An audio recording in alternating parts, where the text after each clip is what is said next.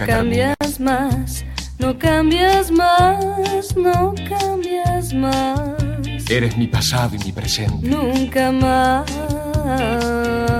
A partir de este momento comienza el horario de protección al corazón.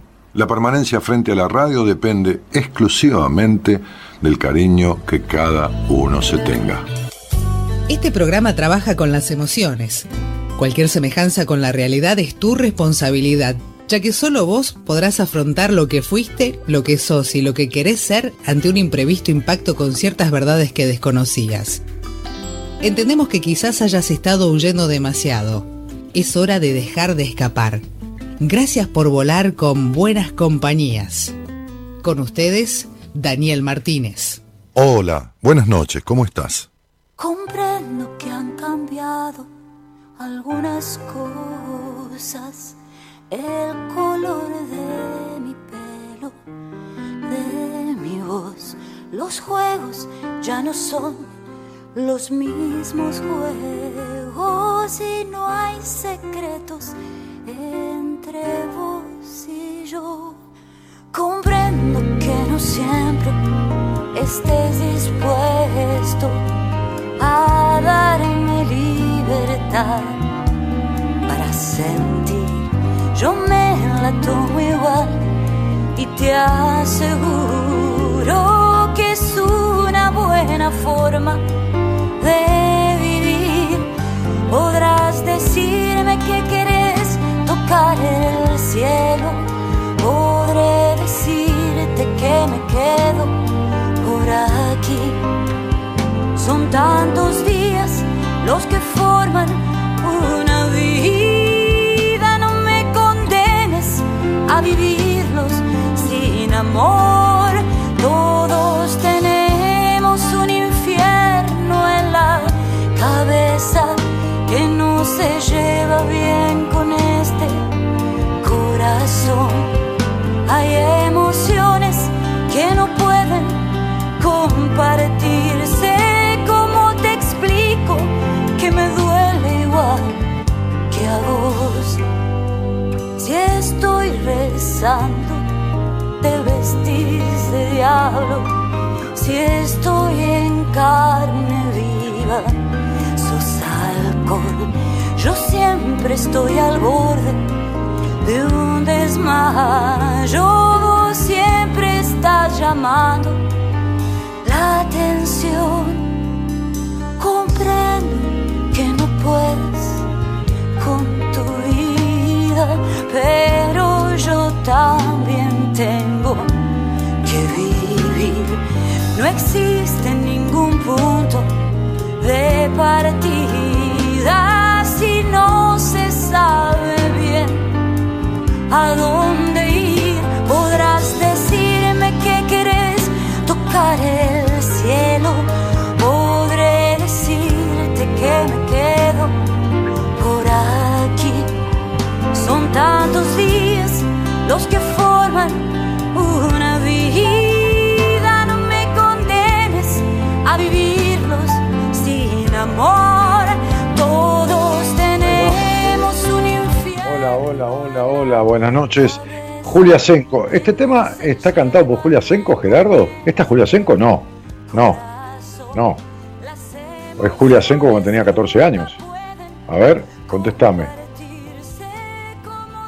Silvina Garré. No, a mí me va por Julia Senco, cambiámelo. Cambiámelo, no me gusta por Silvina. Cambiámelo, cambiámelo, amor. Búscame Diablo y Alcohol por Julia Senco. A ver qué onda. Tu productor me lo mandó. No, mi productor eh, está bien. Elige, viste, le gustará Julia Senco, le gustará Silvina Garré, viste cómo es él con las mujeres, pero a mí me va como lo canta este Julia, no Silvina. Algunas cosas, Ahí está. el color de mi pelo, de mi voz. Los juegos ya no son los mismos juegos y no hay secretos entre vos y yo. Comprendo que no siempre estés dispuesto a darme libertad para sentir. Yo me la tomo igual y te aseguro que es una buena forma de vivir. Podrás decirme que quieres tocar el cielo, podré decirte que me quedo por aquí. Son tantos días los que forman una vida. No me condenes a vivirlos sin amor. Todos tenemos un infierno en la cabeza. Ahora sí, dejamos el de Julia, Diablo y Alcohol. Y así como dice Julia, ¿eh? vamos. Hay emociones que no pueden compartirse. ¿Cómo te explico que me duele igual que a vos? Si estoy rezando, te vestís de diablo.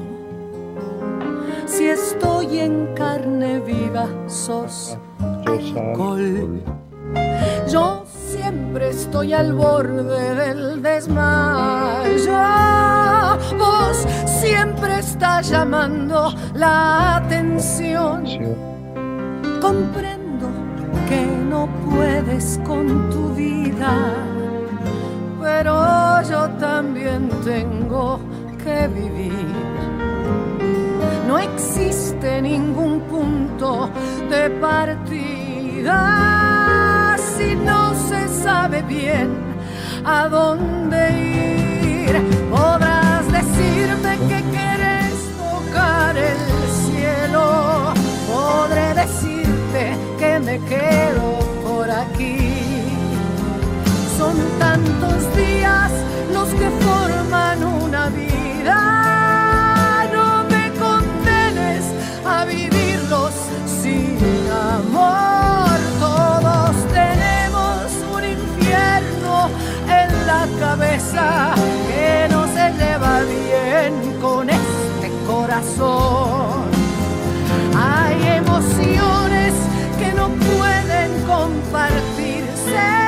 ¿Cómo te explico que me duele igual que a vos? La, la, la,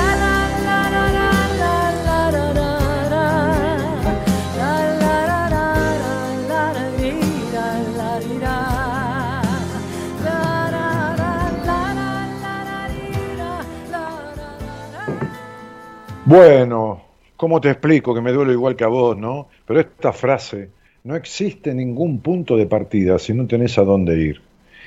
Ir a tontas y a ciegas en la vida, ir sin rumbo, ir sin esto, sin lo otro, es como el que va buscando una profesión porque quiere estudiar y profesionalizarse, porque busca lo que más le dé plata o busca esto, o busca qué sé yo qué, ¿no? Lo que esté de moda, y entonces eh, no tiene a dónde ir este, va sin vocación, sin pasión, este, si- sin estas cosas. Y, esto de no tener un rumbo es, muy, muy habitual, ¿no? Este, eh, esto de que la cabeza no se lleve bien con este corazón, ¿no? Este, hay emociones que no pueden compartirse, dice Julia. ¿Cómo te explico que me duele igual que a vos, no? Entonces, digo, el encuentro y el desencuentro ¿no? de, las relaciones, el, profundo desencuentro que proviene de esto, de no tener a dónde ir, del desencuentro con uno mismo. No hay eterno desencuentro con los otros. El eterno desencuentro con los otros es el eterno desencuentro con uno mismo. ¿eh? No, no, no están los otros equivocados, está uno fuera del camino. Los otros son los otros y vaya a saber Dios de su vida y lo que harán o lo que no harán. Es un problema de cada uno, ¿no? ¿Por qué no lográs resolver lo que te afecta? Es el posteo que, que- que- hicimos hoy, ¿no? Y, yo decía el otro día en Instagram, ayer hicimos un vivo ¿eh? con Gaby, muy interesante, este, este, grabando ella, interactuando eh, con muchísima gente, ¿no? Y así improvisado, un vivo en Instagram, no sé, serían las 3, las 4 de la tarde, nos sentamos ahí en el balcón del departamento, en el balcón de atrás, y, empezamos a, a zapar, ¿no? A zapar, a improvisar. Este, y salió una charla como de una hora y pico, con gente que, que se colgaba, se enganchaba, este, preguntaba y le contestábamos. Y entonces ya se me había ocurrido a mí propuse que, que, ¿por qué? Por lo que vengo viendo, que hoy tuviéramos charlas en el programa, hoy y por ahí el miércoles, no sé, lo que dé, este, con personas que hayan hecho terapia o que estén haciendo un proceso en psicoterapia, pero que no hayan encontrado eh, prácticamente nada de lo que fueron a buscar. Por un problema que es de ellos mismos, por, por, por no acceder o por quedarse, o, o, o, del terapeuta o de los dos. ¿no? Este, hay un poco de responsabilidad compartida. Pero ¿cuál era la idea? No? La idea era eh, ayudarlo a, a, los que hicieron terapia o están haciendo a encontrar o intentar ayudarlo o lograr ayudarlo a que se dé cuenta de qué es lo que tiene que trabajar en su terapia. Y entonces que vaya y que se lo proponga al terapeuta o que vuelva si terminó o que busque a alguien nuevo, qué sé yo. No importa. Este, entonces decíamos, si hiciste años de terapia o estás haciendo hace, hace, ya algún tiempo, y si seguís sin sentirte como querés, sin resolver conflictos de base o arrastrando algún síntoma puntual durante mucho tiempo, ¿no será que hay algo que no está funcionando como debería? Es cada vez más frecuente el número de personas que están transitando o han transitado esta situación. Años y años o meses y meses sin lograr su objetivo principal. Transformar, sentirse pleno, superar sus, sus traumas, conflictos y no solo aplacarlos. No solo aplacarlos.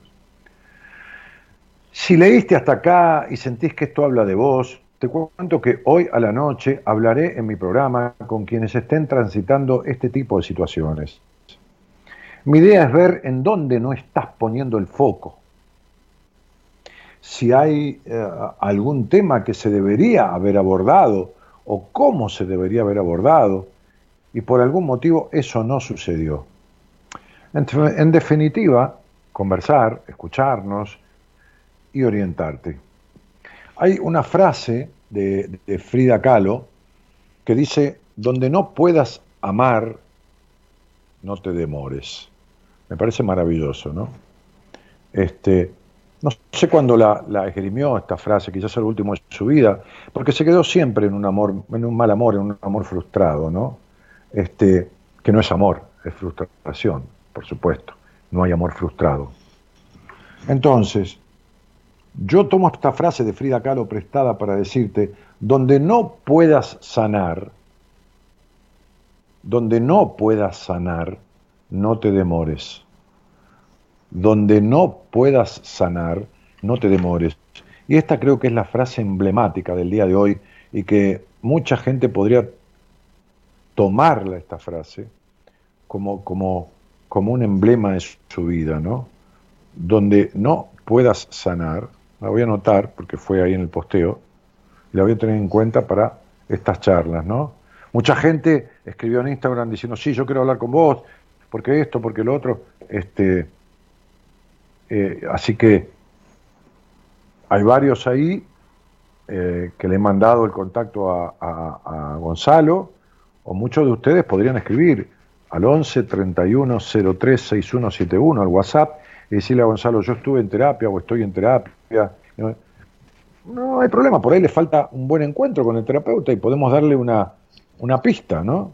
Este, pero me encantó esto de, donde no puedas amar, no te demores, donde no puedas sanar, no te demores. ¿no? Eh, no te demores en, irte o no te demores en quedarte, pero establecer otra manera, reconvertir, convertir, este, reorientar, ¿no? Lo, lo, que tenga que ser, ¿no? Entonces, ¿por qué será que no podés resolver lo que te afecta? ¿Por qué será que no lográs resolverlo? Entonces, de esto se trata este, este, este Buenas Compañías de hoy, ¿no?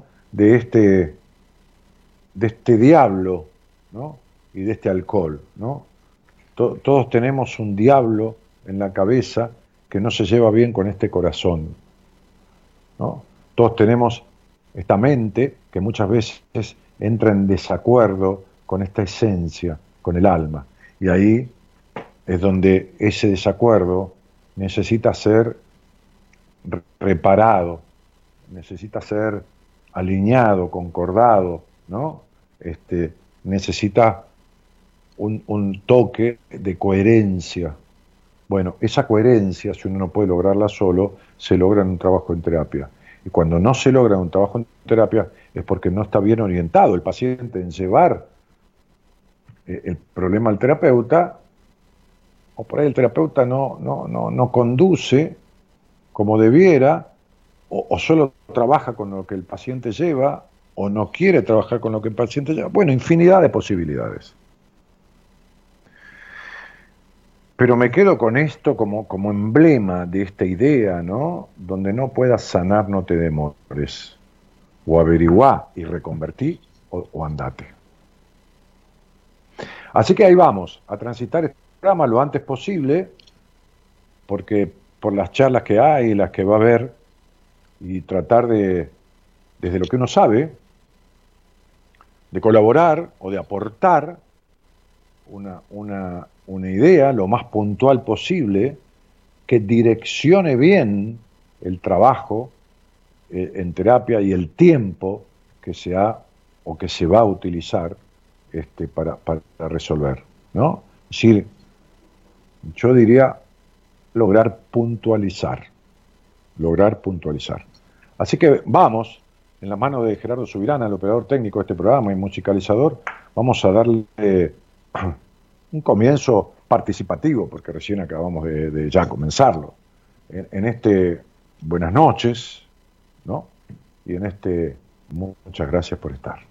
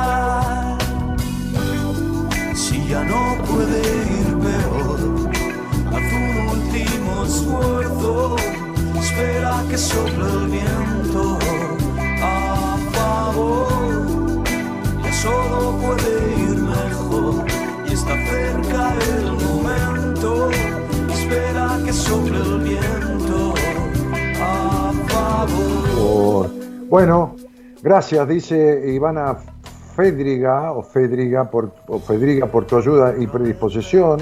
Re bonita te queda la camisa, dice Mónica Latorre. Este, color espiritual, dice ella. Eh, Ivana dice, tres años de terapia variada, de, variadas de biodecodificación y demás, seguramente algo me falta. ¿Me ayudás, porfa? Sí, cuando salgas al aire. Yo no, no, no, no, soy un adivino, te tengo que escuchar, tengo que saber tus datos. Adriana dice, Dani, oyente, te estoy escuchando de Santiago del Estero. Tremenda dice, frase, dice Ivana, por esta frase donde no puedas sanar, este, no te demores. Dejar de hacer terapia después de hablar con vos, todavía no encontré. Dejé de hacer terapia, dice Alejandra Márquez, eh, Alejandra, ¿por qué no me pediste a alguen? ¿Me has pedido que yo te sugiriera a alguien? Perdí 13 años, dice Alejandra, estuvo 13 años en terapia. No lo perdiste, por ahí te mantuvo al flote, ¿no? En vez de ahogarte, te mantuvo a flote tu terapia. No te llevó a ninguna orilla, pero te mantuvo a flote.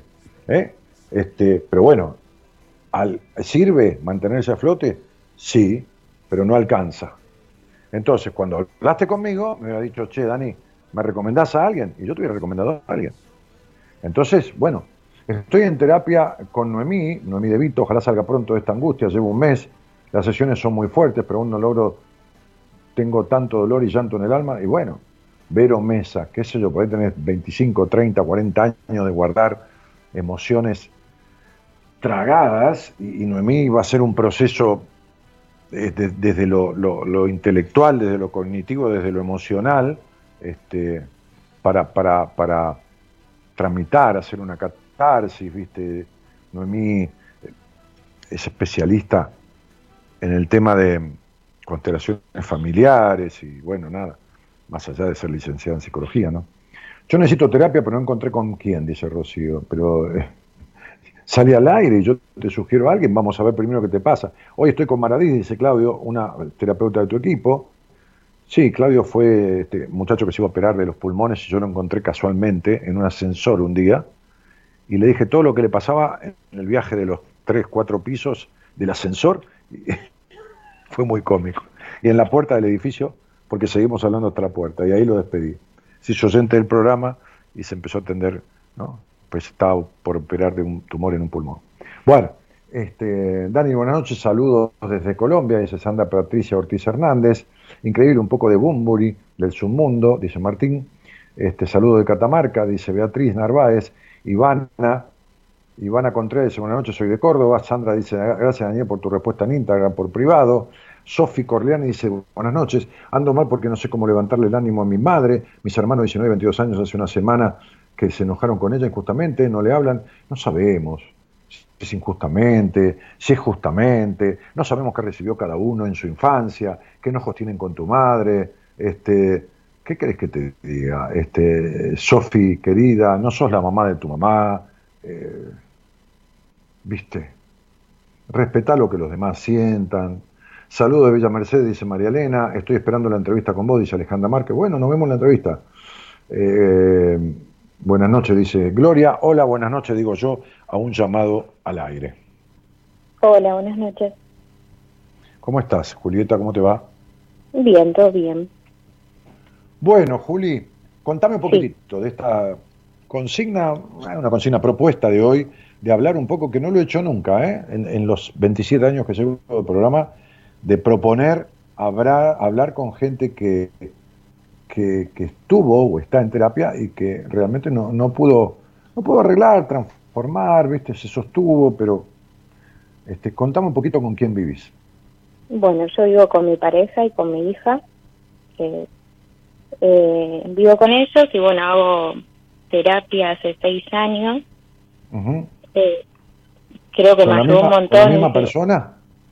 Sí, Hice terapias Y- alternativas, holísticas, como para...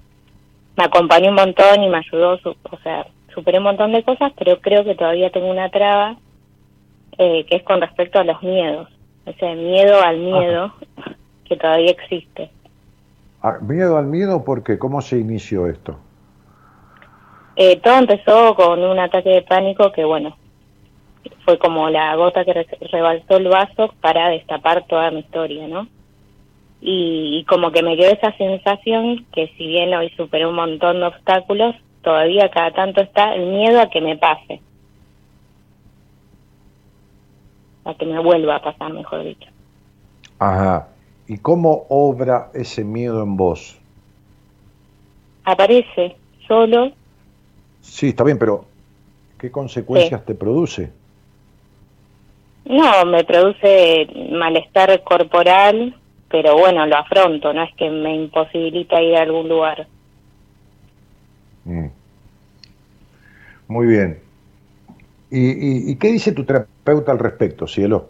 No, no es para juzgarla, ¿eh? es para escuchar, No, no, sí. evaluar y poder darte una devolución. ¿eh? Eh, que es muy probable que son secuelas de, de callar tanto, tantas emociones, de tan, de tantas cosas que, que viví de chica y que las casé Ajá. hasta los 25 años. Ajá. Y que bueno, Por explotó ejemplo, todo. por y- ejemplo, por ejemplo, ¿qué cosa viviste de chica que callaste hasta los 25 años? abuso. ¿Abuso de quién? De mi papá. Muy bien. ¿Un abuso sexual de tu padre, eh, genital, eh, físico, o, o por golpes o, o por, por la genitalidad? No recuerdo del todo bien. Lo que sí recuerdo es es como que tuve muchos sueños y y bueno, después se fue armando como la historia y sí, era abuso de todo tipo. Sobre todo verbal. A ver, a ver, espera. Una Sí. cosa es el abuso emocional, que produce una castración, una, la generación, como digo en un capítulo de mi libro Mujer Plena, del complejo de puta de mierda. Otra cosa es Sí. el abuso físico a través de los golpes. Otra cosa es el abuso emocional en el colecho, que, que deja secuelas terribles en la sexualidad. Y otra cosa es el abuso físico a través de la intrusión en la genitalidad de la niña. Muy bien. ¿Qué tenés claro y qué no tenés claro? Esto es trascendental. Perfecto. No tengo claro el sexual. Bueno, muy bien. Sí. ¿Dónde estás? A ver, ¿dónde estás? ¿En qué lugar de la casa estás? En mi cuarto. Muy bien, ¿con quién? Sola. Perfecto. Ok. Eh, ¿en, en qué, eh, ¿En qué posición física estás? ¿Sentada, acostada, en dónde? Acostada. Muy bien, acostada. Eh, a ver, hay, hay- ¿qué luz está prendida? ¿La de tu velador? ¿La del Sí. techo? Nada más. La del velador. ¿Es muy fuerte? No, más sí, alu- alumbra bastante. Muy bien. ¿Hay alguien en el cuarto? No. Muy bien. Entonces, ¿tenés tu cabeza sobre una almohada o, o estás acostada pero respaldada contra el, el respaldo de la cama? Sentada. Contra, re- contra el respaldo de la cama. O sea, sentada en la ¿Cuál? cama. No, no del todo, solo la cabeza y los hombros apoyados en el respaldo. Bien. ¿Esa es una posición cómoda o te va a dejar dolores en las cervicales en un ratito? No, me va a dejar dolor. Ya lo sé, por eso te lo estoy diciendo. Bueno, muy bien. Sí. Quiero que dobles la almohada al medio, o, o si tenés un almohadón, y pongas tu cabeza sobre el almohadón o la almohada. Listo. ¿De dónde sos, Juli? De Olivos, Vicente López, Buenos Eh, Aires. eh, ¿Cuánto sé que me escuchás? Mira, en realidad te leo mucho, no no escucho la radio, es la primera Está bien, mi vez. amor, pero ¿cuánto hace? No importa, aunque sea dos días Eh, o dos meses. este año, este año. Muy bien. ¿Llegaste por qué, eh, chiquita? Búsqueda, búsqueda de esto, ¿no? De- Bueno, bueno, de- bueno, perfecto. Muy bien. ¿Trabajás? ¿Haces algo de tu vida? Más allá, Sí. por supuesto, la casa, la hija, todo. Obvio. No, soy maestra también, de nivel inicial. Muy bien, de, de nivel inicial. Ok, Juli, escúchame una cosa. Sí, Vas a recostarte ahí, vas a poner, vas a poner en manos libres del teléfono, lo vas a poner lo más cerca de tu cabeza o de tu cara, de tal manera que escuches mi voz. Pero no que tengas que tener el teléfono en la mano, salvo que tengas un auricular y entonces está muy bien. Sí, estoy con auricular, así que lo puedo tener. ¿Puedes dejar el teléfono ahí encostado? Sí, Ok, entonces, no me vas a contestar nada salvo que yo te pregunte. ¿Estamos de acuerdo? ok. Muy bien. Entonces, eh, ¿te asusta estar a oscuras?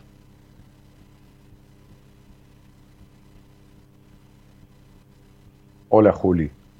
Sí, no, no me asusta. No, me asusta, no te asusta. ¿Podés apagar la luz del velador? Se va a quedar la luz del celular quizás prendida y si no queda no importa. ¿Te, te da miedo estar a oscuras? Eh, no. ¿Seguro? Y ahora me empezó a dar un poquito de cosa. Ah, mi vida, ¿viste? Bueno, entonces prende el velador y si podés ponerlo en el piso, para que no dé tanta luz sobre tu rostro. Ok. Sí, puedo. ¿Me haces el favor? Haceme el favor. Listo. Bueno, muy bien. Bueno, Gerardo, fíjate si hay un poquitito de alguna música, onda meditación, para que distendamos un poco con Juli, ella y yo, y, nos juntemos. Yo la voy a cuidar, yo te voy a cuidar, Juli, en este ejercicio, te voy a cuidar mucho. Por eso empaticé, por eso ya me di cuenta que estabas sentada y iba a dar dolor en cervicales, por eso este, advertí que podías tener el auricular. Así que yo estoy empatizando contigo, ¿está? Si no, no haría este ejercicio, si no, no haría este ejercicio. Muy bien, entonces vos relájate, distendé, que yo voy a cuidar de vos. ¿Está claro? Yo te voy a cuidar, ¿ok? Perfecto. Hago muchísimo estos ejercicios, así que tranquila. Vamos con la música y los dos escuchamos. Cierra los ojos.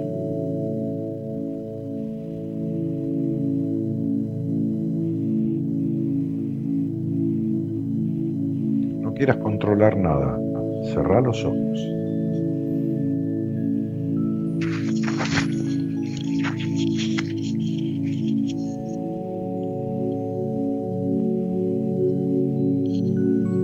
no hay nada que controlar.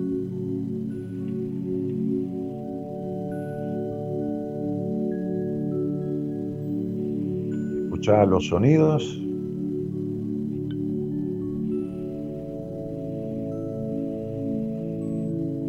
Eso es.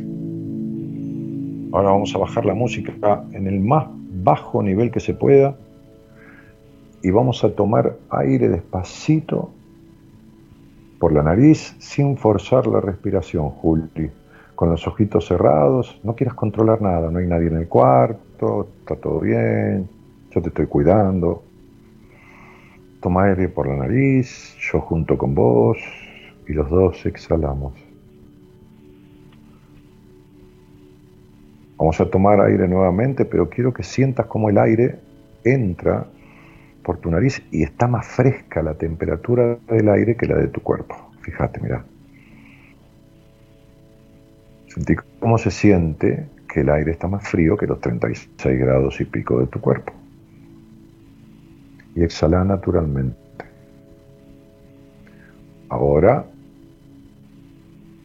sin controlar la respiración, déjala que sea como siempre, natural, automática vas a registrar tus piernas, cómo están, si hace falta moverlas un poquito, reacomodarlas, quizás tu cintura. Eso es. Y cuando llegas a, tu pelvis, a tu pelvis, ahí, vamos a tomar aire desde ahí, ¿no? Desde la pelvis, como si el aire viniera desde tu pelvis y llegamos arriba, bien profundo, Juli.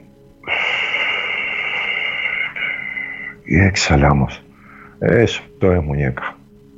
Muy bien. Callada. Yo te voy a guiar. Ahora, sentí tus manos. Y vamos a, descruzar las piernas y a descruzar las manos si las tenés cruzadas o apoyadas una sobre la otra. Y entonces abrí los brazos y las palmas que den al cielo. Está, no las manos al revés, las palmas al cielo. Eso es, y tomamos aire, que es inspirar la vida, y exhalamos. Muy bien, Juli. Vamos a inhalar una vez más pero cuando inhalemos esta vez vamos a inflar el pecho de aire.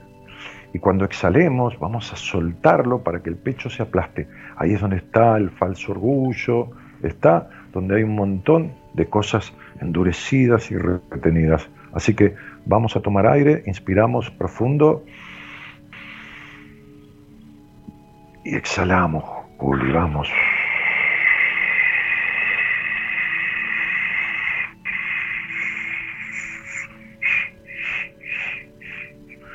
Eso es.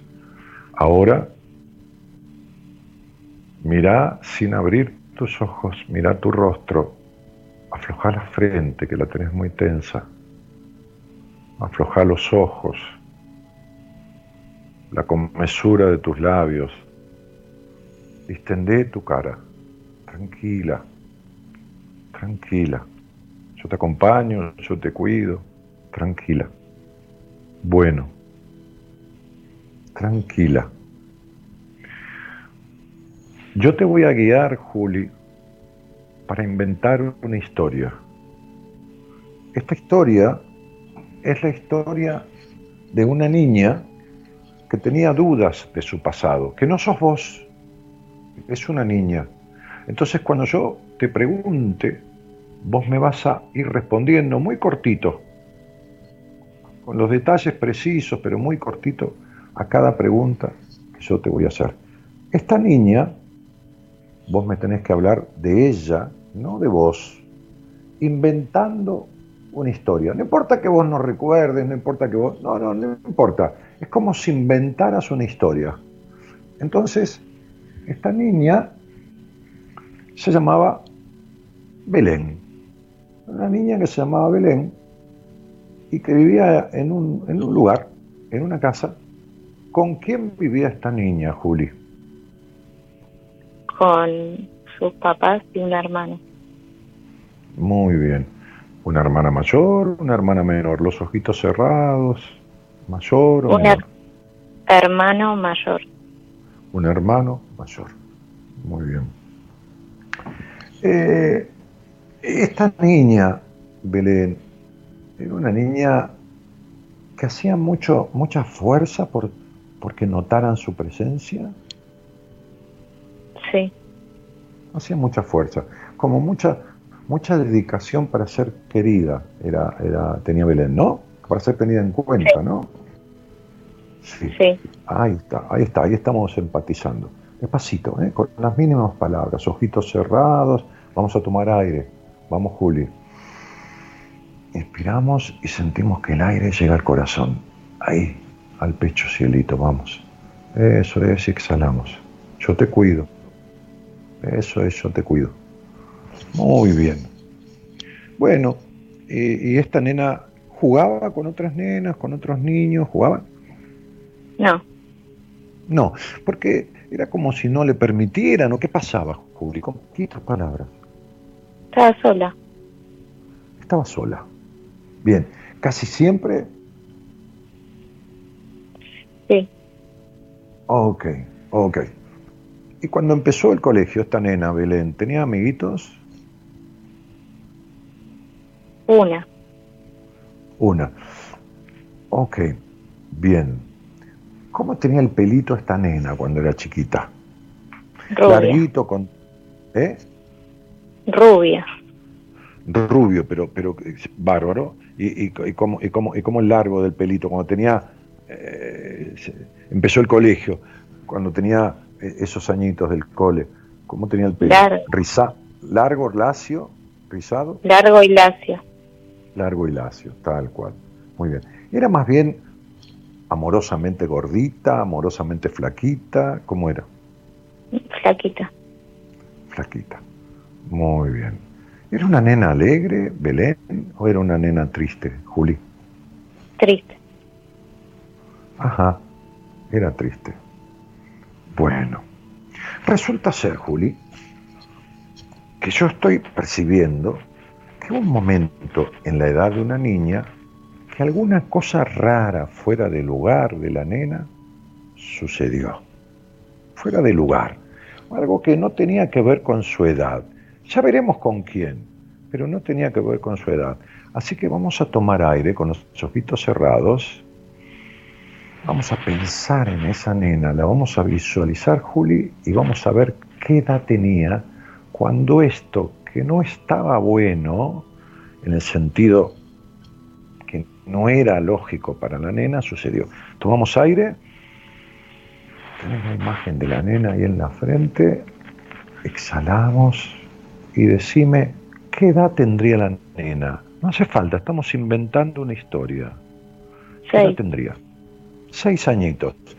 Eso es, tenía seis añitos. ¿Ya iba al cole? ¿Había empezado? Sí, Eso es. Bueno, resulta que mamá trabajaba o estaba siempre en casa. La mamá En de casa. Belén. en ¿Cómo? casa. En En casa. casa. ¿Y el papá solía trabajar? Sí. Ajá. Este papá era un papá eh, un poco tierno, era un papá que tomaba mucho alcohol, era un papá enojoso, era un papá cómo? Enojoso. Enojoso. Muy bien. Y, y, y a esta nena, Belén, ¿le daba miedo el padre? ¿Tenía un poco de temor? Sí. Esta nena, a ver si te acordás, si pasaba, es una pregunta. Total, estamos armando esta historia. ¿En algún momento se hizo pis en la camita? ¿Se hizo pichín en la cama la nena en algún momento? Eh, no cuando era chiquitita, digo, cuando ya tenía 5, 6, 7 añitos. Sí. Sí, Ah, muy bien. ¿Y, qué- y, y durante cuánto tiempo Belén, esta, Belencita, esta nena de nuestra historia, Juli, desde qué edad empezó a, hacerte, a hacerse pich- pichín en la cama y hasta qué edad? De 6 a 9. De 6 a 9, eso es. Muy bien, muy bien. Eso es. Bueno, resulta que hacerse pis en la cama para un niño de una edad inadecuada, te cuento esta historia que estamos inventando, pero para que vos lo sepas, este, este, la enuresis, cuando uno lee libros de, de medicina cuerpo-mente, dice clarito, miedo a uno de los progenitores, sobre todo al padre. Si querés vos me escribís en Instagram y yo te digo un libro que puedes comprar, no tenés por qué creerme, este, este, y, y- y- y te lo compras y, y lees el significado. Muy bien. Bueno, entonces la nena se hacía pis en la cama. A las noches cuando dormía, eh, de madrugada se despertaba toda mojadita. eh, De madrugada. La- De madrugada. Muy bien. Bueno. Ok. Esta nena solía comer bien, Belén solía comer bien, comía poco, comía mucho, vomitaba, Poco. poco. Bien. ¿Y cuál era la comida que más le gustaba a Belén, Juli? Fideo. Fideos. Fideos con manteca, fideos con queso, fideos con aceite, Con salsa. con salsa. Muy bien. Bueno. En algún momento de la historia de esta nena pasó algo que, que no estaba bueno que pasara para la edad, ni para el momento, ni con quién sucedía para, para esta nena. Esta nena, Belén, que tenía una amiguita, ¿jugaba con la amiguita? ¿Jugaba en la casa de la amiguita o jugaba en la casa de Belén? La casa de Belén. ¿Alguna vez se jugaron jueguitos de nenas como para descubrirse que son muy sanos y normales, de jugar al, al- al papá y a la mamá o darse besitos o alguna vez jugaron a eso, que son jueguitos muy, muy sanos? Sí. Eso es, sí, estaba seguro que habían jugado.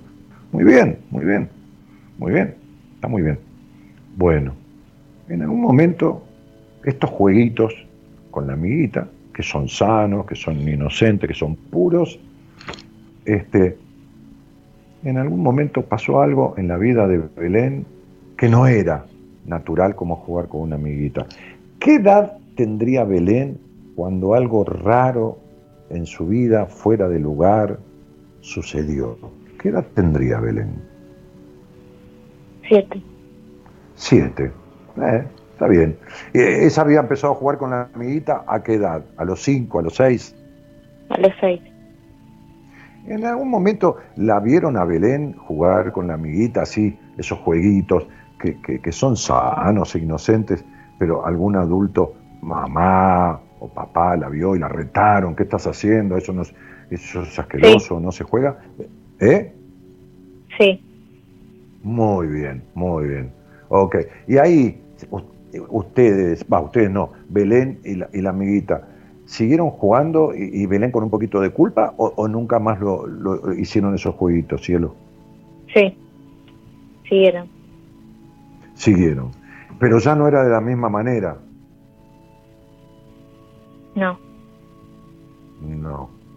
Con cierto remordimiento, con cierta culpa, mi cielo. Culpa. Culpa, claro. Porque era algo que mamá había prohibido. Mamá te vio, mamá las vio. Ah, No, no, a vos Sí. no, a vos no, a Belén. Mamá las Sí, vio, sí. me imaginé. Muy bien, muy bien, sigamos. Entonces la nena tenía siete años y pasó algo que no respondía. ¿Eh? Entonces, vamos a cerrar los ojitos, a mantener cerrados. Vamos a tomar aire, yo te cuido. Eso es, muy bien, yo te cuido, yo estoy con vos, yo te cuido. Me encanta cuidar, proteger. Eso es, muy bien. Entonces la nena tendría siete años. Esto pasó, en esto que le pasó extraño a la nena, este, este que seguramente fue con un adulto, esto le pasó en la casa de una amiguita, con el padre de una amiguita, le pasó en su propia casa. ¿En dónde le pasó, Julieta? En su casa. En su casa. Muy bien. Vamos a cerrar los ojitos y vamos a imaginar en qué lugar de la casa pasó.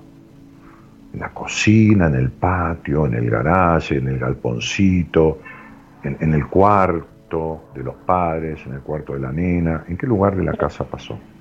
En el cuarto de la nena. En el cuarto de la nena. ¿Y esto pasaba a la noche? ¿De día? A la noche. A la noche. En el cuarto de, de la nena, de Belén, ¿Belén dormía con su hermanito en el mismo cuarto o dormía sola? Sí, sí. Dormía con, su hermanito. Dormía con su hermanito. Muy bien. Muy bien. Despacito. Despacito. ¿Y esto qué le pasó a la nena? ¿Le pasó una vez, muchas veces o durante un largo tiempo, hasta los nueve años, hasta los diez? Lo que le pasó a Belén. Mucho tiempo. Mucho tiempo.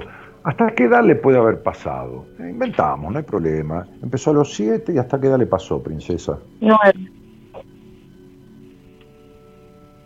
Hasta los ¿Cómo? nueve. Hasta los nueve. Hasta los nueve. Muy bien. Bien. Ahora vamos a ver esta situación, como si estuviéramos viendo, como si una, la casa no tuviera techo. Entonces estuviéramos viendo desde arriba, vos y yo. Estamos los dos juntos, yo te cuido mirando esa situación. La nena está en la cama, está durmiendo. ¿Está durmiendo o está despierta? ¿Habitualmente estaba durmiendo o despierta? Despierta. Despierta. ¿Y a qué hora sucedía esto? ¿A la medianoche? ¿Apenas la nena se acostaba? ¿A qué hora sucedía? La medianoche. A la medianoche. ¿Y la nena se acostaba a qué hora? ¿A esa hora? No, no, pero la nena se quedaba como de guardia porque tenía miedo que pasara eso. Sí. Ok, muy bien. Entonces, con los ojitos cerrados, vamos a tomar aire de vuelta, que entre por la nariz. Vamos, dale juntos y exhalamos. Y miramos desde arriba, miramos desde el techo, como si la casa no tuviera techo y tuviera una imagen. Nosotros dos vemos, pero nadie nos ve. Ahí está Belén, acostada en la camita, y se acerca alguien. Alguien que se acerca y se sienta al lado de la nena. ¿Quién es ese alguien? ¿El, hermano, un tío? ¿Quién es? El papá. El papá de la nena. Muy bien. El papá de la nena. La nena está acostadita boca abajo, boca arriba. De costado. De costado mirando para el lado de la pared. Sí. Muy bien. Entonces siente que el papá se queda sentado al lado de ella o se recuesta atrás de ella. Se acuesta. Se acuesta atrás de ella. Muy bien.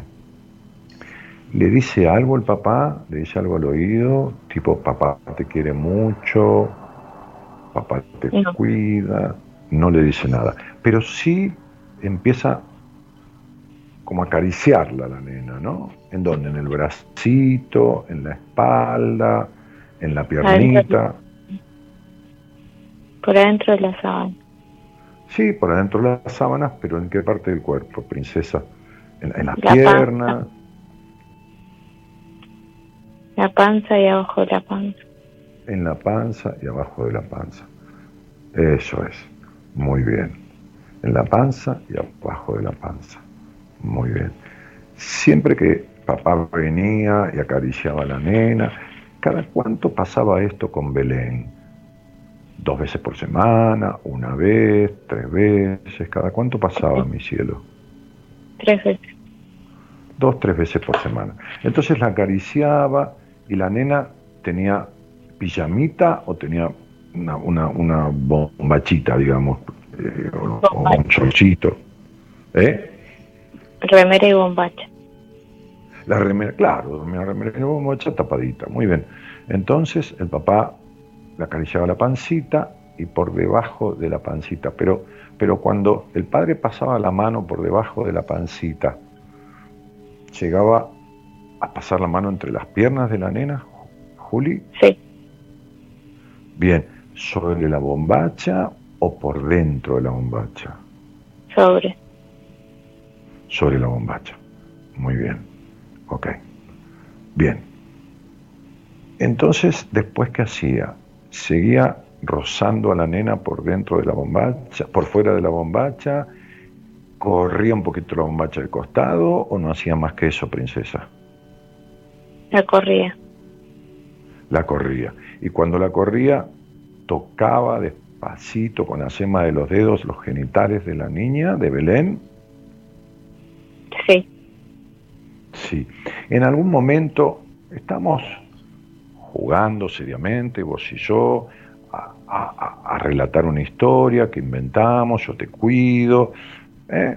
Esto se trata de otra nena, de Belén. En algún momento el papá, con el dedo, con la yema del dedo, forzaba la entrepierna de la nena, la vaginita, y introducía un poquito el dedo en la vagina de la niña.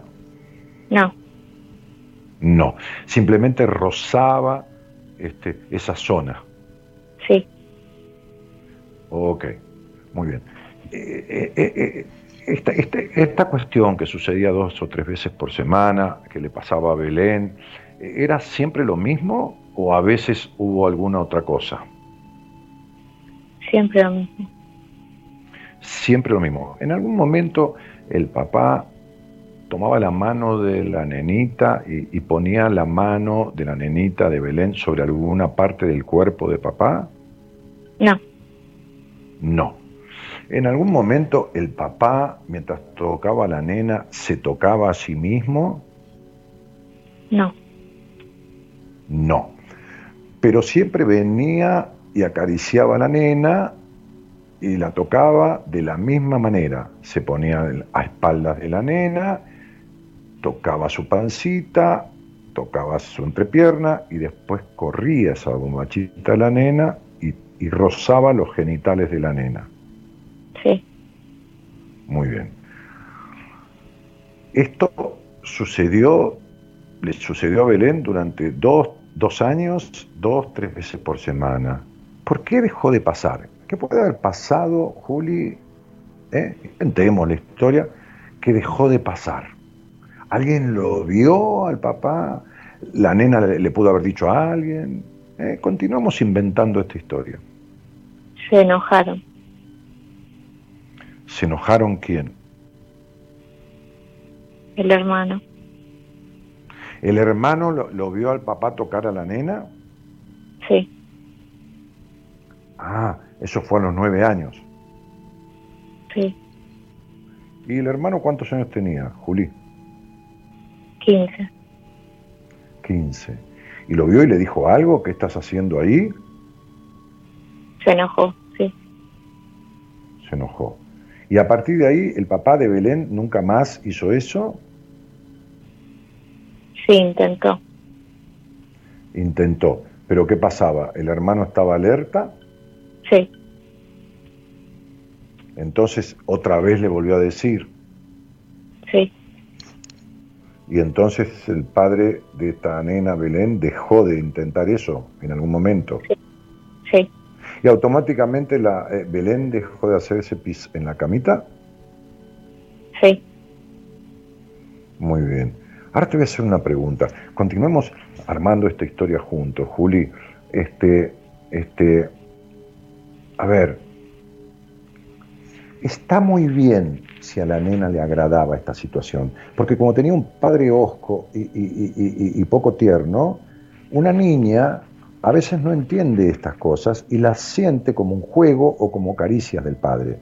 Entonces está muy bien si a Belén le agradaba esta situación. No tiene nada de malo que le agradara, porque es una niña y no entiende. Ahora, terminando de armar esta historia, Juli, sin miedo, porque es la historia de otra nena este, que se llamaba Belén, a Belén le agradaba esta situación, le disgustaba, se quedaba durita, tensa, le daba miedo. Realmente, Juli, ¿qué le pasaba? Cualquier cosa que le pasara está bien, quédate tranquila. Se quedaba tensa. Se quedaba tensa. Muy bien. Entonces, para la nena, ¿fue un alivio cuando esto terminó? ¿Fue un alivio grande? Sí. Bien. ¿Alguna vez esta nena, Belén, fue, fue creciendo? ¿Habló esto con el padre? ¿Le dijo algo? No. ¿Le dijo a la mamá? Nunca le dijo nada a nadie. No. Bien. ¿Y con el hermano tampoco lo habló? No. Muy bien. Bueno, cerrar los ojos, Juli. Eso es. Registrar tus manos, donde están, da las vueltas hacia abajo. Tomaron la energía del universo para hacer este encuentro, este viaje astral que hemos viajado hacia la historia de esta niña cuando tenía seis añitos, siete añitos, nueve añitos. Ha sido un encuentro tuyo con esta nena Belén. Y pudimos los dos, yo te cuidé y vos te animaste a ponerle todos los detalles que no estaban claros en esta historia. Entonces, pone las manos hacia abajo, agradecemos a tus guías que nos han acompañado y los míos en este ejercicio, mi amor. Registra tus piernas, eso es. Toma aire, mi vida. Toma aire por la nariz. Aire puro y fresco porque no hay suciedad, no hay culpa, no hay nada. Limpia esto con el aire puro de tus pulmones para limpiar a Belén de toda culpa, de toda suciedad. Eso es. Vamos una vez más. Vamos a respirar. Eso es.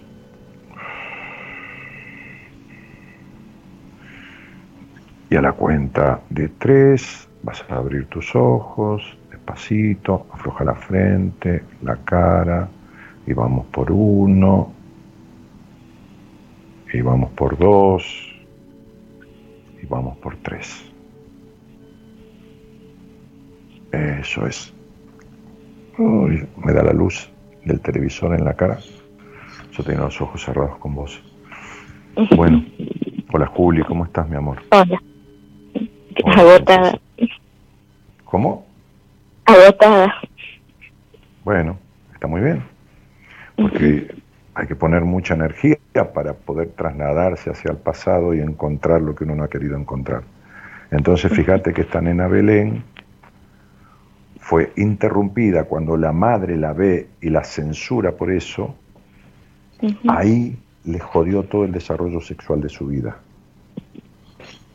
Tu desarrollo sexual, de la energía del libido que, que, que transita hacia, hacia tu sana genitalidad, pero también que sirve para, otras, para otros aspectos de la vida, lo laboral, lo vincular, este, lo que fuera, ¿no? lo vocacional, lo que fuera, el dinero, es decir, esto, esto, esta, este, este detenimiento de la energía de sexualidad este, este, se, se produce un interruptus eh, en, el, en, el, sano desarrollo de los otros aspectos de esta, de esta persona. Bueno, esta historia que le generamos a Belén es tu historia, Julieta, y vos lo sabés. Sí. Esto es lo que vos no pudiste descubrir nunca y lo que tu terapeuta, no importa por qué, quizás porque tiene un abuso no resuelto, no ha sabido guiar, porque vos fijate que te recostaste más en la confianza y la protección que yo te inspiro que en tu terapeuta. Que no tiene nada de malo, todos servimos para algo. ¿Está? Sí. Pero esto tiene que ser resuelto, porque esto afectó mucho el desarrollo de tu genitalidad, de tu sexualidad, porque todo es sexual en la vida, todo es la energía sexual y la energía del libido. Por eso vos muchas veces gastás energía discutiendo, ¿entendés? Sí, es verdad. Discutiendo, sí, sí, yo no sé, sí, todo es verdad lo que te digo. Discutiendo de más. Por eso gastás energía en la intolerancia. Por eso gastás energía queriendo que el otro sea como vos querés que sea. Pero a su vez gastás energía en, en, en devanarte la, la, la, mente pensando cómo hacer para que los demás te quieran. Por un lado, te querés matar con tal de que te quieran. Y por otro lado, te pones discutidora como si vos fueras la dueña de la verdad y querés imponerle a los demás que sean como vos querés que sean, así como te impusieron a vos la castración, así como te impusieron el abuso, sin consultarte. Uh -huh. Y intrusionaron en tu, en tu desarrollo emocional y por supuesto a partir de lo físico. Por eso duele la espalda tanto, por eso hay tanta melancolía en vos. Sabés que tenés una profunda melancolía y mucha soledad interna, ¿no? Sí. Bueno, Nada de esto en tus seis años de terapia está resuelto, Julieta. Nada de esto. Entonces hay terapias que son bla bla y hay terapias que son salvavidas. No porque te salven la vida, sino porque te sostienen a flote, como decía yo antes, pero no te llevan a ningún lado. Seis años, con todo respeto, en estas épocas, para ni siquiera haber podido dilucidar los detalles de tu abuso sexual, es una exageración. ¿Está bien, Juli? Sí. Bueno, parte de esto empieza a sanar con esta cuestión. Parte de esto hay que terminar de sanarlo, porque en algún momento vos vas a decirle a tu hermana, a tu madre, ayudado por tu hermano, que tu padre te abusó sexualmente durante dos años. No me vengas con que no querés destruir una familia, porque eso nunca fue familia. No. Está, no. Vos no sos la mamá de tu papá ni la mamá de tu mamá. Ni tenés que proteger un carajo a nadie porque te dieron de comer, te limpiaron el culo y te mandaron al colegio. Esas son responsabilidades de padre. Vos no debes nada.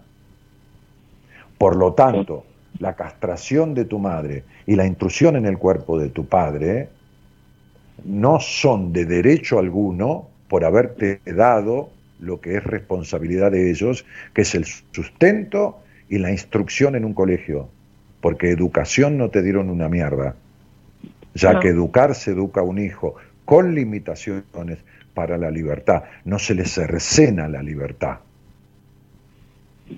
uh -huh. de la manera que te fue cercenada. Fuiste una nena triste, sos una adulta triste y melancólica y tenés altos niveles de castración en tu sexualidad. Y mientras eso aspectos no sean resueltos, pues tu vida seguirá en un constante devenir de este vacío existencial, de esta melancolía y de esta manera de discutir y de esta sensación de que todo, de, sobre todo de los 26, 27 años, te está costando tanto. Uh -huh.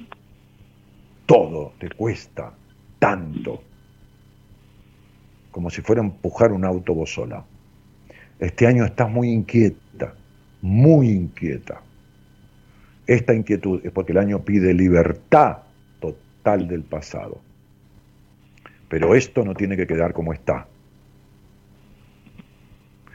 Que cada uno se haga responsable de lo que tiene que ser responsable.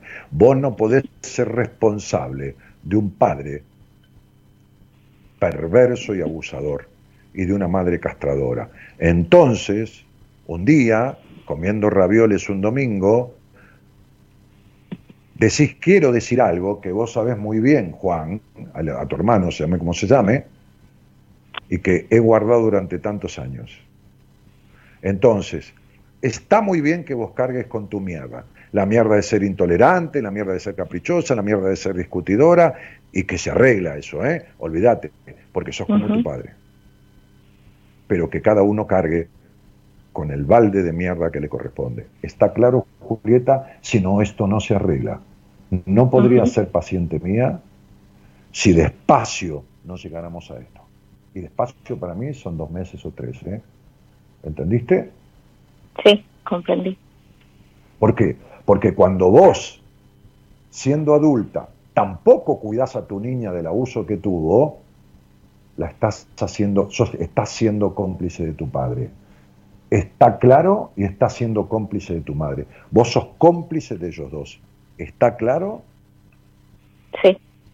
Es como si vos vieras a esta niña, ¿eh? si vos ves que una nena de tu colegio tiene síntomas de abuso, ¿vos te haces la boluda o tratás de intervenir? No, intervengo. Bueno, ¿por qué te haces la boluda con Belencita, que es tu otro nombre? Vos cuidás de cualquiera y está muy bien, y no cuidás de vos. ¿Se entendió, Julieta? Sí, comprendí. Tenés un resentimiento muy, muy fuerte con tu padre y nunca te irá bien con ningún hombre en la vida si no sanas este resentimiento. La decepción que tenés de tu marido, de tu pareja, se va a continuar toda tu vida de todos los hombres que conozcas. ¿Entendiste? ¿La qué? Perdón, se cortó justo. La decepción que tenés de tu Ah. marido y de tu pareja. No hace falta que me digas nada, estás decepcionada, porque no sentís protección como hombre. ¿Está claro? Está claro. Muy bien, Julieta. Te agradezco la confianza. Te Un abrazo. Un abrazo. Chao.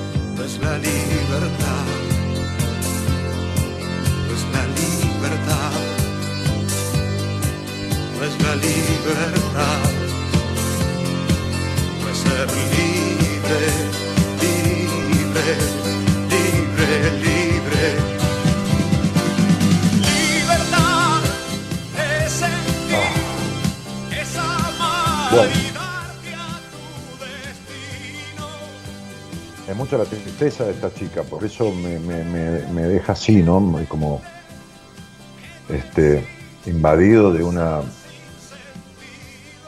emoción. Este,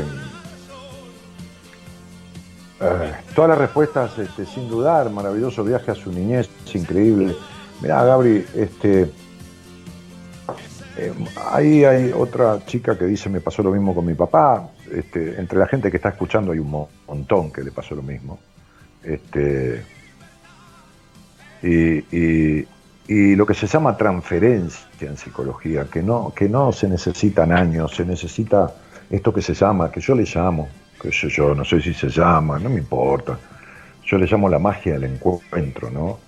Esto que produce que alguien, por lo menos me pasa a mí, con la gente que me encuentro, con la, la mayoría, nunca nada es todo, este, yo he resuelto de estas cosas un montón en las entrevistas, pero un montón este, de poder dilucidar y a clarificar cuál fue el abuso de parte del padre, del abuelo, del tío, de la madre, que son escasísimos los, abusos sexuales físicos de las madres, son uno cada cien de los de los padres. Las madres en los abusos emocionales son mucho más fuertes que los padres, ¿no? O sea, la madre causa abusos sexuales emocionales, como eso de la castración o el complejo de puta o, el, o el, castrar una nena cuando está jugando un juego inocente, ¿no? Este, pero, pero pero hay que resolver esto, ¿no? Hay que, hay que, hay que lograr esa, esa sensación de protección que sintió esta, esta piba, digo cariñosamente piba, este, este, este, mujer, este, esta sensación que siente de protección conmigo, este, no la siente con su terapeuta, no la siente con su marido. Bueno, esto no es, ay, qué bárbaro que soy. No, es que lo otro es poco. No es que esto sea, esto es lo que debe ser. Lo otro es lo que no alcanza. Está claro. Ok. Entonces, no es esto superlativo, es lo otro escaso. Y, entonces Julieta encontró todo lo que no podía ver porque faltaba protección. Esta es la cuestión. ¿Estamos de acuerdo? Eh, Roxana Juárez dice, hice esa meditación con vos, claro, y hemos descubierto lo que hemos descubierto, lo mismo, sí. Yo, yo guío en esa meditación, es una fórmula mía, una manera mía este, de, de, que salga ¿no? lo, que, lo que es necesario. Cada vez te admiro más, Dani, dice Roxana, qué grosso, no hay como él. Sí que no a haber, sí. Piel de gallina, dice Melina, qué fuerte, dice Graciela. Quedó agotado, dice Rocío.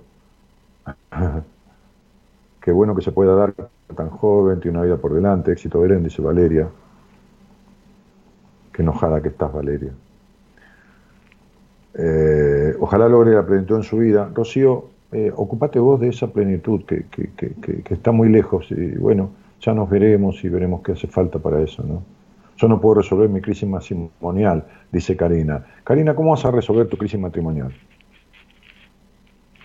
si, si, si toda tu vida fueron decepciones, y además primero tenés que resolver la crisis con tu padre internamente, y además para resolver una crisis matrimonial, hace falta que tu marido quiera resolverla. y si no, tenés que resolverla vos sola, sin él, pero por tu cuenta y terminar. En fin, listo. Hola, buenas noches. Hola. Sí. Hola. Sí, te escucho. ¿Quién habla? Malena. Malena, ¿de dónde sos, querida? De Catamarca. De Catamarca. ¿Y cuánto hace que nos escuchamos, Malena? Eh, desde marzo, aproximadamente. Ajá. ¿Y, y, y tu, tu, no, tu segundo nombre tiene dos letras E? Sí, al último dos E. Muy bien. Este, Male, ¿y con quién vivís ahí en Catamarca? Eh, estoy viviendo con mi mamá y con mi hermana. Bueno, muy bien. Eh, y, a, qué te dedicas? ¿Estás ocupada en algo? ¿Por la pandemia no, no, eh, Este año eh, comencé con administración de empresas, pero justo este último mes me di cuenta que, que, que no, que para nada es para mí y hace una semana, hace dos semanas comencé con un curso de tarot y me decidí que, que quiero comenzar psicología. Ah, sí. Bueno, este, ¿y, y, vos estuviste haciendo terapia? Sí, eh, hace un año eh, con mi última psicóloga, que ella fue la que me dijo que te escuche te conoce, me dijo que hizo terapia con vos. ¿Alejandra? sí. Sí, fue una de mis pacientes de Catamarca, una terapeuta paciente mía. Eh, me, sí. me ayudó entonces? muchísimo. Y, bueno, me, dio el alta provisoria y me dijo que vuelva si, si yo necesitaba algo o, o me hacía falta. ¿Cu- ¿Cuándo, cuándo, cuándo estuviste, cuánto tiempo estuviste con ella? Eh, y comencé en octubre del año pasado, hasta el mes pasado estuve ahí. Ajá. Bien, ¿y por qué fuiste eh, a Malena?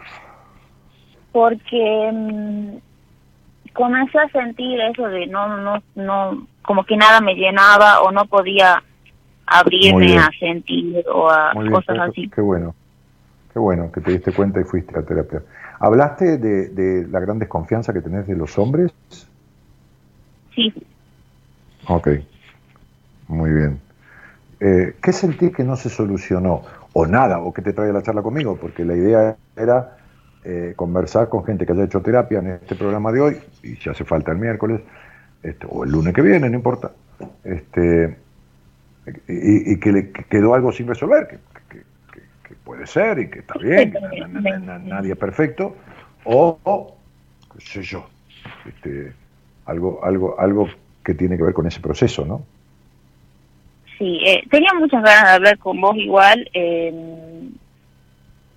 me siento me siento mucho mejor que antes pero creo que me falta resolver algunas cosas de mi sexualidad Eso seguro. Olvídate, eso seguro. Porque lo que pasa es que si yo tuvi- si tuviéramos que poner en el banquillo de los acusados, ¿no? Poner, ¿a quién sentaríamos como principal hacedor de tu de tus limitaciones sexuales, de, de tu, de tu crianza? ¿A quién, ¿A quién pondríamos en el banco de los acusados número uno? eh, a mi mamá creo sí Muy bien, muy bien. Este, eh, eh, tu papá fue un partícipe necesario que no existió. A tu papá no me figura en tu estudio numerológico. Es como No, si se hubiera no, muerto, no. como si nunca hubiera estado. Sí, no, él, él no, nunca estuvo conmigo. Ok. Porque vos, de chiquita, a, a- los cuatro años, cuatro años y medio, él se fue, o nunca lo viste, o qué. Él, él eh, se fue apenas mi mamá se quedó embarazada y volvió cuando yo tenía 11 años, más o menos, 13. ¿Y, vo- y volvió y se quedó ahí, o qué? No, está viviendo en, en Córdoba y son mensajes de cómo estás y viene, a- lo- la última vez que lo vi habrá sido en septiembre del año pasado. Bien, pero ah, digamos que tu padre lo has tenido con suerte en, en, lo- en lo- en los 20 años que tenés, lo habrás tenido en un año, como mucho, ocho meses, qué sé yo. Claro, claro, sí. Bien. Eh, tu, tu cuestión sexual genital mejoró un poco con Alejandra? Sí, sí, eh, comencé a, a sentir menos culpa y a centrarme más en, en, en mi placer y no tanto en el del otro. Ok, sí. Ahora bien, esa sensación o esos, esos, has, hecho un trabajo de ella, con ella de autoerotización, de, de, de- tener sexo con vos misma. Sí, Ok, ok. E- esas situaciones del sexo con vos misma han sido muy diferenciales de los orgasmos que tenés con los hombres. O sea, esta, esta situación de las- lo que hayas alcanzado, no importa, ese es tu 8, tu 9 o tu 10, no importa que, que no lo sea, pero es tu registro. E- Esas, esas, esas sensaciones eh, de placer son mucho más rápidas y más intensas que con los hombres. sí, Ok. Eh, eh, con los hombres, de, de, de 10 veces que tenés una relación sexual o relaciones sexuales, ¿cuántas veces crees que tenés un orgasmo? ¿Una, tres, dos, cuatro, ninguna? una. Perfecto, por eso te dije una primero. Ahora bien, el resto de las veces intentás, o mejor dicho, lo fingís, No, no, eh, no. no Eh, eh, a, a- a qué edad debutaste? A los 17. Ok. Bien. La sensibilidad de tus pechos, ¿es baja, es media, es nula, es alta? ¿Es media? ¿Cómo? La sensibilidad de tus pechos, de, de- de tus tetas, de, la- de las- de los pechos, ¿es baja, es nula, es media, es alta? Media. Nula. Bueno, entonces vos no estás, este, digamos que vamos a calificar de, de, de 0 a 10. ¿Cómo llegaste con, con, tu terapeuta? Cuando llegaste, ¿cómo estaba tu intensidad de, de orgasmo? ¿En, ¿En, cuántos puntos? De 0 a 10. ¿Y en cuántos puntos cuando terminaste? Cuando comencé, cero, literalmente cero. Y cuando terminé, eh, cinco. Muy bien. Bueno, cuando vos, ¿qué, qué comida te gusta? ¿Qué sé yo? ¿La comida chatarra, una pizza, una hamburguesa o no? ¿Te gusta la comida hecha, un, unas pastas? Eh, comida hecha. Comida, comida hecha. hecha. ¿Y qué, qué comida hecha te gusta mucho? Y me gusta mucho, por ejemplo, el arroz con atún. Ah, mira qué rico, me encanta. El arroz con atún. Muy bien. Entonces, vamos a suponer que vos tenés mucha hambre. Sí. Mucho hambre, mucho hambre. Y entonces, una porcioncita normal, tampoco viste un plato de un kilo, una porción normal de arroz con atún, que a vos te gusta. Sí. ¿Vos la comés toda, la porción? Ahora sí, pero antes no, no podía terminar. No, no, no yo te hablo de ahora. Sí. Muy bien. Cuando vos te tocas y tenés sexo con vos misma, que es muy sano, que es muy lógico, que es muy puro, ¿te gusta? Sí. Bien. ¿Y por qué cuando comes arroz con atún te comes todo el plato y cuando acabás en un orgasmo con vos acabás un 5? Porque te vivís controlando. Sos tan controladora como tu madre. Sí. Es decir, controlás tu orgasmo porque tenés terrible temor y terror a descontrolarte. ¿Sabés que sos controladora en los vínculos también? Sí. ¿Sabés que sos desconfiada? Sí. Bien. ¿Y cómo no vas a ser desconfiada de los hombres si tu padre te traicionó, te abandonó? Entonces para vos te queda marcado así. Los tipos abandonan. Los pitos abandonan. Y entonces el orgasmo, que es como un símbolo así de entrega, de unión con el otro, toma para vos que le vas a acabar un tipo. Porque te unís a él y corres peligro de que te abandone. Entonces vos no crees en ningún hombre de tu vida. Está, has hecho un buen trabajo en terapia, pero falta. ¿Entendés? Falta liberar tu orgasmo. Cuando vos te tocas, ¿no sentís que pones las piernas duras o el estómago duro? ¿Tensas las piernas al final cuando estás por tener un orgasmo? ¿O tenso el estómago? No. No, no, no, no lo sentís, no te das cuenta. No me, no me doy cuenta, me parece. Bueno, perfecto, no te das ningún problema. Bueno, entonces, eh, esta necesidad de controlar todo, sos igual que tu madre. Esta necesidad de desconfiar todo, sos también igual que tu madre. Estos enojos, ¿sabes que sos enojosa, totalmente enojosa? Sí. Bueno, perfecto. Entonces, hay cosas que hay que corregir, que podés ir a verla a Ale de vuelta, que le puedes hacer escuchar esta grabación. Con Ale trabajaron tu orgasmo de clítoris, pero trabajaron también tu vaginalidad. Eh, no. Tra ¿Trabajaron lo interno del despertar vaginal? No, no, no. Eso no. Bueno, muy, muy bien. Cualquier cosa, vos vas a hablar con, con Ale, le decís que cualquier cosa me pregunte a mí, que, uh -huh. ella, es decir, que ella me diga, Dani, escuché la conversación que tuviste con Malena, que me pregunte a mí, que yo le voy a, a, a escuchar, porque por ahí me dice, mira, yo no seguí adelante por tal cosa y tal cosa con ella, por lo que fuera, este, este, por eso le dije que me iba a ver cualquier cosa, o por ahí me pregunta cómo crees que con Malena tengo que trabajar tal cosa. Entonces le hago una supervisión y la guío un poquitito en, en lo que te falta. ¿Se entiende? Uh -huh, sí. Pero andate a verla que hay que arreglarlo. ¿Entendiste? No lo dejes así porque no hay manera de vincularte coherentemente y no hay manera de, de que ese vacío existencial se vaya del todo ni hay manera de que sientas como una alegría del vivir, un pasión. Deja de joder con las carreras, no elijas nada porque todo en tu vida lo has dejado a medias y vas a dejar también psicología a medias. No empieces psicología sin arreglar esto porque estás empezando psicología con la fantasía de arreglar tu quilombo y no vas a arreglar nada. ¿Entendiste?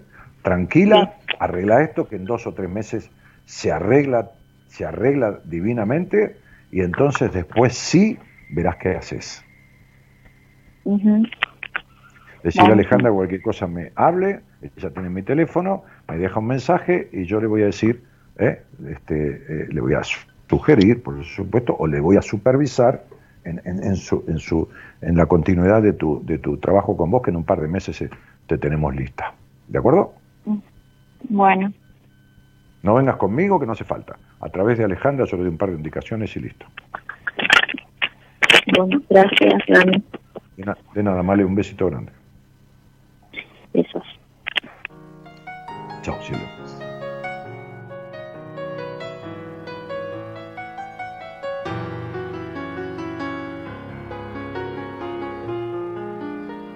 Se puede caminar por las cornisas si recuperas la risa dentro de tu corazón.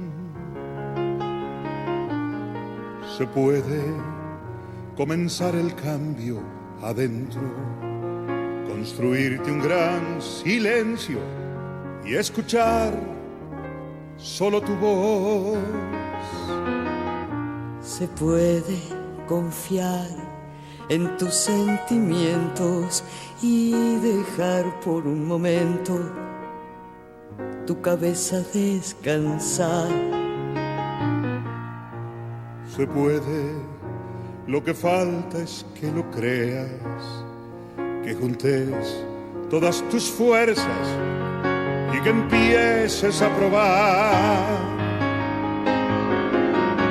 También podés decir que no va a andar, sentarte en el camino y criticar a los que van tratando de encontrar una nueva manera de vivir, de ser. Se puede, vas a ver cómo se puede.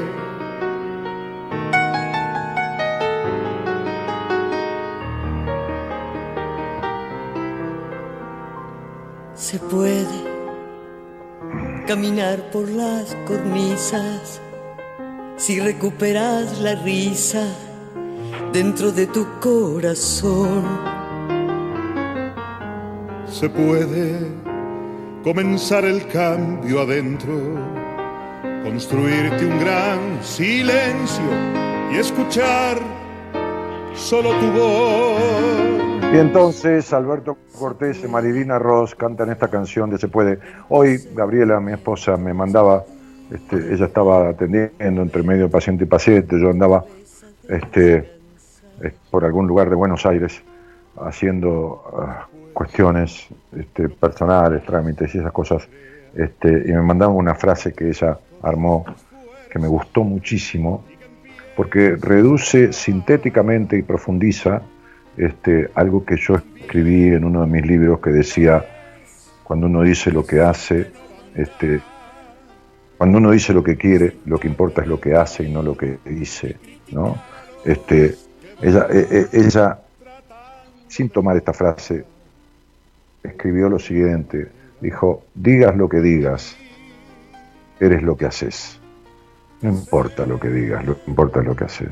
Digas lo que digas, sos lo que haces. Y entonces, cuando haces a medias, por más que digas del todo, pues entonces sos a medias. Entonces, digo, este, así es la, la cuestión, ¿no?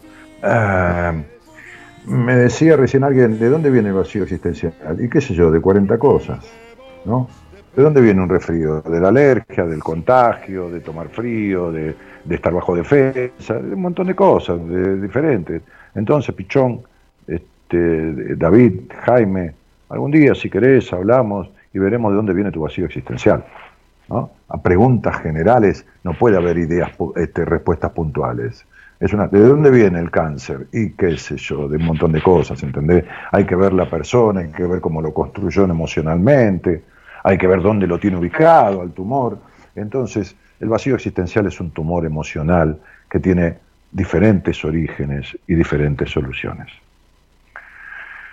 Eh, recién me prendo, dice Fernando Cabrera, abrazo grande. Dani, pone una escuela para psicoterapeuta, dice Leo. No, negro, sos loco. Vos. Yo tengo más ganas de, de- de- salirme, de ir saliéndome que, que- que- que quedándome encima enseñar. No, no, no, no, no. No, no, no, no. Eh, ¿Sabes qué? Pichón o campeón, como quiera, digo pichón cariñosamente. Este, yo estoy haciendo lo que estoy haciendo porque me, me- me da satisfacción el hacerlo. Eh, atiendo menos gente por semana de entrevistas y menos cantidad de gente en terapia, como dije el otro día, no porque no tenga fuerzas ni, ni esté viejo, sino porque no tengo compensación. No tengo disfrute en la vida, porque vivo limitado, porque he sido un tipo libre toda mi vida, o gran parte de mi vida, este, y porque vivo sin poder contactarme, sin poder abrazar a mis amigos, sin poder comer en un restaurante que me gusta con mi mujer, tomarme un vino tranquilo, sin poder nada de todo eso. Entonces, mientras no tenga la libertad que, que- que supe conseguir este, y que construí, este, no, tengo ideas de nada nuevo. Te agradezco que me sugieras semejante cosa, como si yo pudiera enseñar y todo lo demás, este, pero, pero no, no por esas razones, ¿no? Este, hago lo que hago y sin embargo lo he reducido por esas causas. Así que mal proyectaría hacer más cosas, ¿no? Dani, me siento identificada y cuántas mujeres que estamos iguales, me siento en camino a la sanación con vos, dice María Luján Álvarez. Bueno, desde que empezaste conmigo, ahora parece que hubieras estado anestesiada como la bella durmiente atragantada con un cacho de manzana, ¿no? Y que en vez de ser el príncipe que te da el beso y te despierta, te hubiera dado un golpazo así en la espalda, como cuando alguien se atraganta, y te hubiera echado un balde de agua encima, este, y, y despertaste de una manera que no se puede creer, ¿no? Debe ser un mes y pico que estás conmigo, este, este, este, y bueno, Dios santo, que te pare el que pueda dentro de dos meses más. Lo que yo tengo es compulsión con la limpieza por mucha ansiedad, dice Navid Nahuel. No, no es ansiedad eso. Este, eh, o sea, sí es ansiedad, pero está basado en, un tema puntual, seguramente. Gracias por ayudar tanto, dice Laura. Este, buenas noches, dice Vicky Martínez.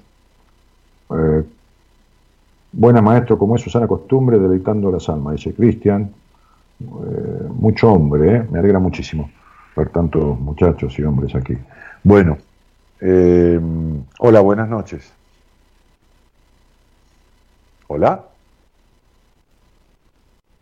¿Se cortó? ¿Hola? ¿Está mal o se cortó? Sí, ¿qué? Pero Gonzalo tiene un montón de gente que tenía que llamar. No encontró a nadie por ahí, que no sé qué pasó. No me digas, yo le pasé un montón de gente para, para hablar conmigo hoy.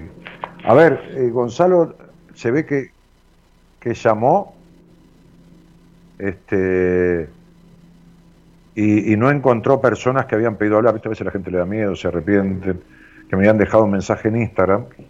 Si alguien que está haciendo terapia o que, o que ha hecho terapia recientemente y no ha encontrado resultados, porque de eso se trataba el programa de hoy, quiere hablar conmigo, que le escriba ahora a Gerardo al celular 11 31 03 6171, si es del exterior 54 911.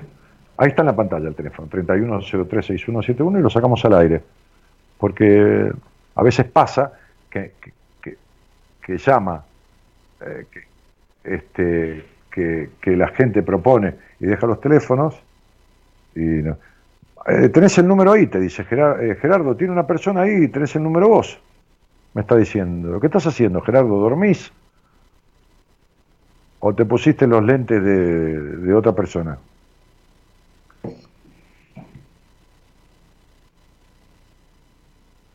Poné el dedo y, y, marcá el teléfono. Qué bárbaro, viejos. Qué bárbaro, eso me parecía extraño. Había mucha gente ahí en fila para hablar de estas cosas. Este. A ver.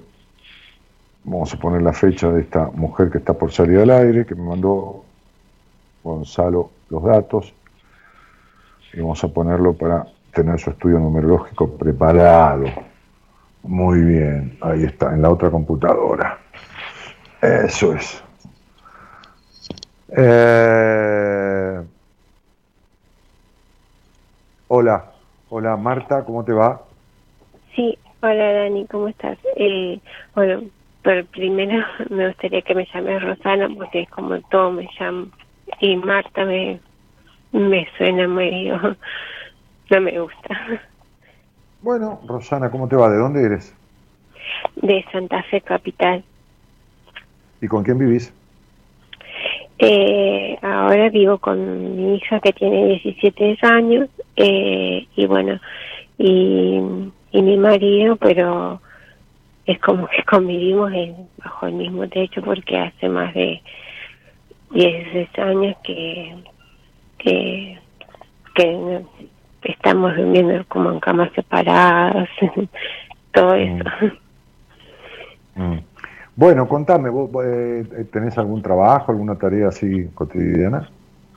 Eh, sí, yo trabajo hace 22 años en un hospital, eh, que es un hospital de eh, enfermedades respiratorias, de tuberculosis, eh, pero bueno, desde mi mamá se jubiló ahí y así que es como que toda mi vida la pasé ahí. Yo ella entró a trabajar cuando yo tenía tres años, así que conozco cada rincón de y cada persona que, que trabajó y se jubiló ahí.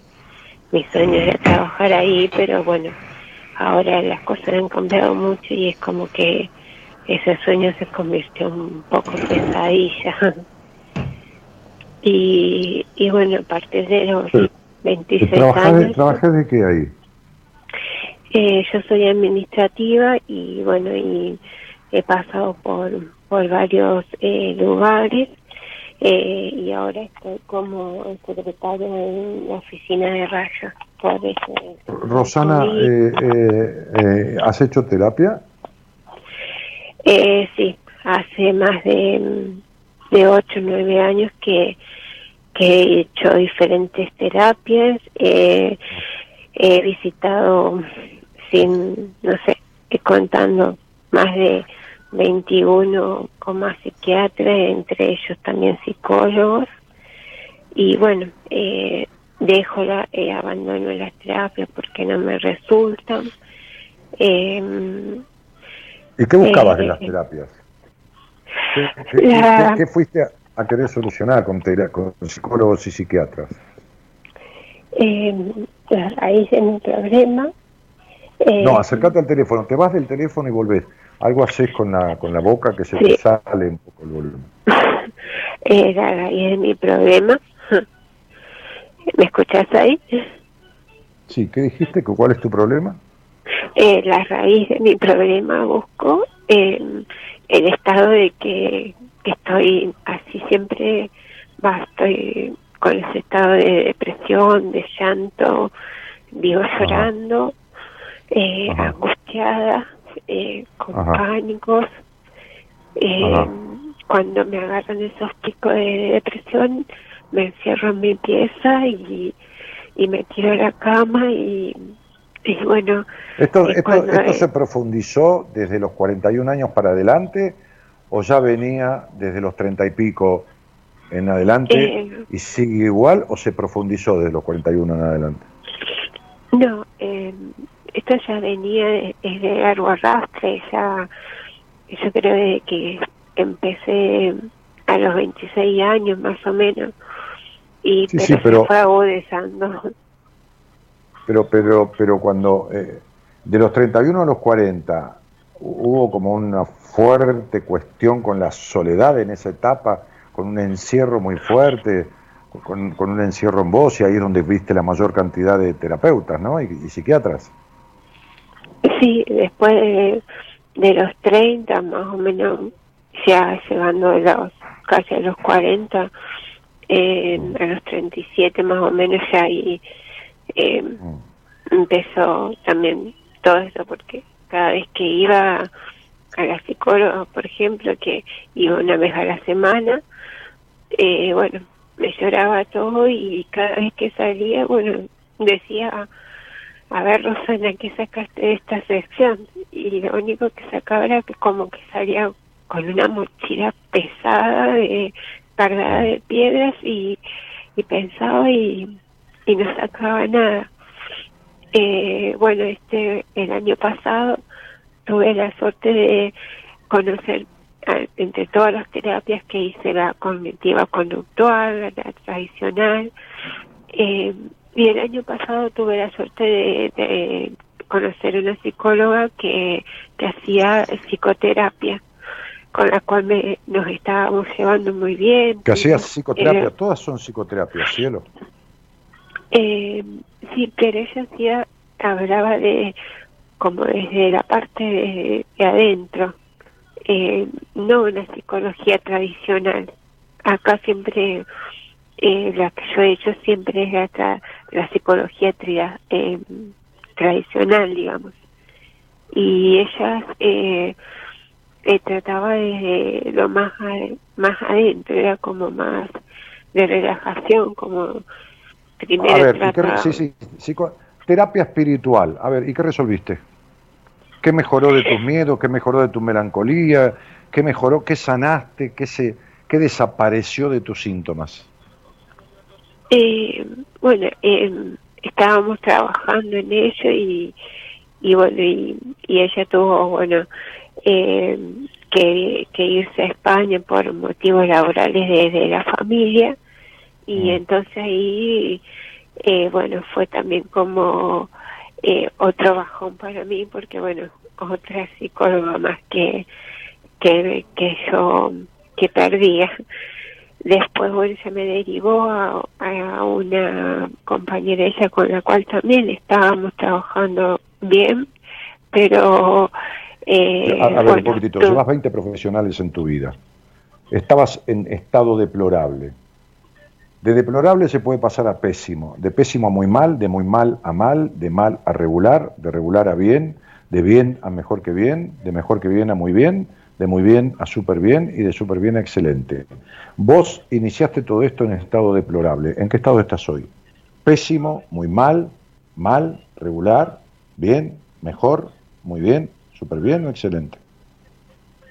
Muy bien. Bien, ¿y entonces qué arreglaste? con la que iba para adentro, la que iba para afuera y la que no fueron para ningún lado. Trabajando muy bien, ¿qué carajo? Decime qué haces viviendo con el tipo con el cual no querés tener nada que ver.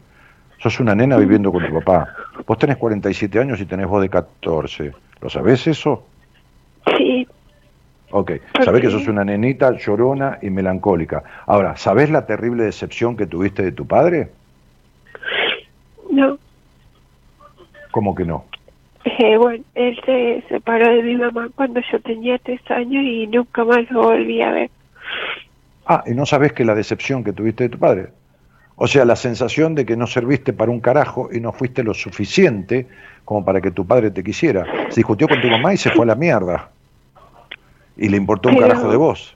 ¿A vos te parece que eso no es una decepción para una nena? ¿Nunca un terapeuta te habló de la tremenda decepción de tu padre que se ha repetido en todos los hombres de tu vida? ¿Así han sido uno o mil? ¿Nunca te hablaron los terapeutas de eso?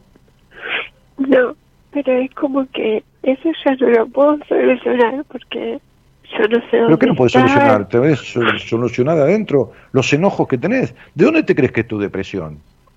Pero si vos pudieras, este, vos agarrarías una ametralladora y ametrallarías, no sé, un edificio para no matar gente. Romperías 7.000 vidrios de un edificio. Vos tenés enojos guardados explosivos, violencia interna tenés. Toda contenida, porque fuiste criada en un sometido, en un hogar gris, esforzado, eh, duro. Eh, a ver, entonces, vos, a ver, Rosana, ¿Vos tenés, cuenta, tenés en cuenta los enojos terribles y las cuotas terribles de enojo que traes de tu historia? No. Bien, ok. Listo. Por eso no arreglaste nada. Por eso sos una nena viviendo con el papá, porque con el papá se duerme en cuartos separados. ¿Entendés? Sí. Por eso ese señor que es un señor que no tiene una mierda que ver con vos, está viviendo con vos y vos con él como si vivieras con un papá.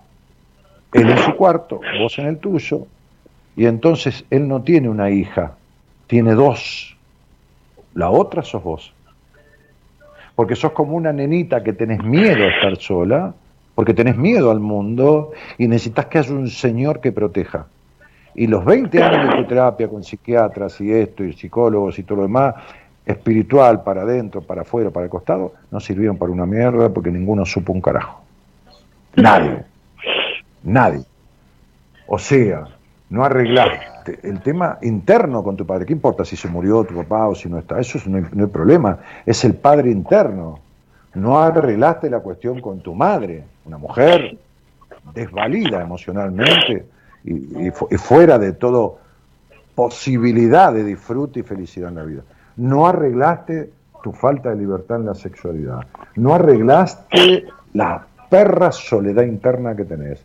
No arreglaste la crianza que tuviste que fue sometida totalmente y el sometimiento que tenés a cualquiera en la vida. Como si fueras una nena sin rumbo que cualquiera la agarra y la lleva para acá o la lleva para allá. No construiste nada y tenés 47 años. Y vivís trabajando de, de víctima, Ro, dando lástima a todo el mundo. Y trajiste una hija al mundo, ese señor, que es un boludo, y vos, que está ligando todas estas cosas y que seguro tenés los problemas o tiene los problemas que tiene tu hija. Lo sabés, ¿no? Sí. Bueno.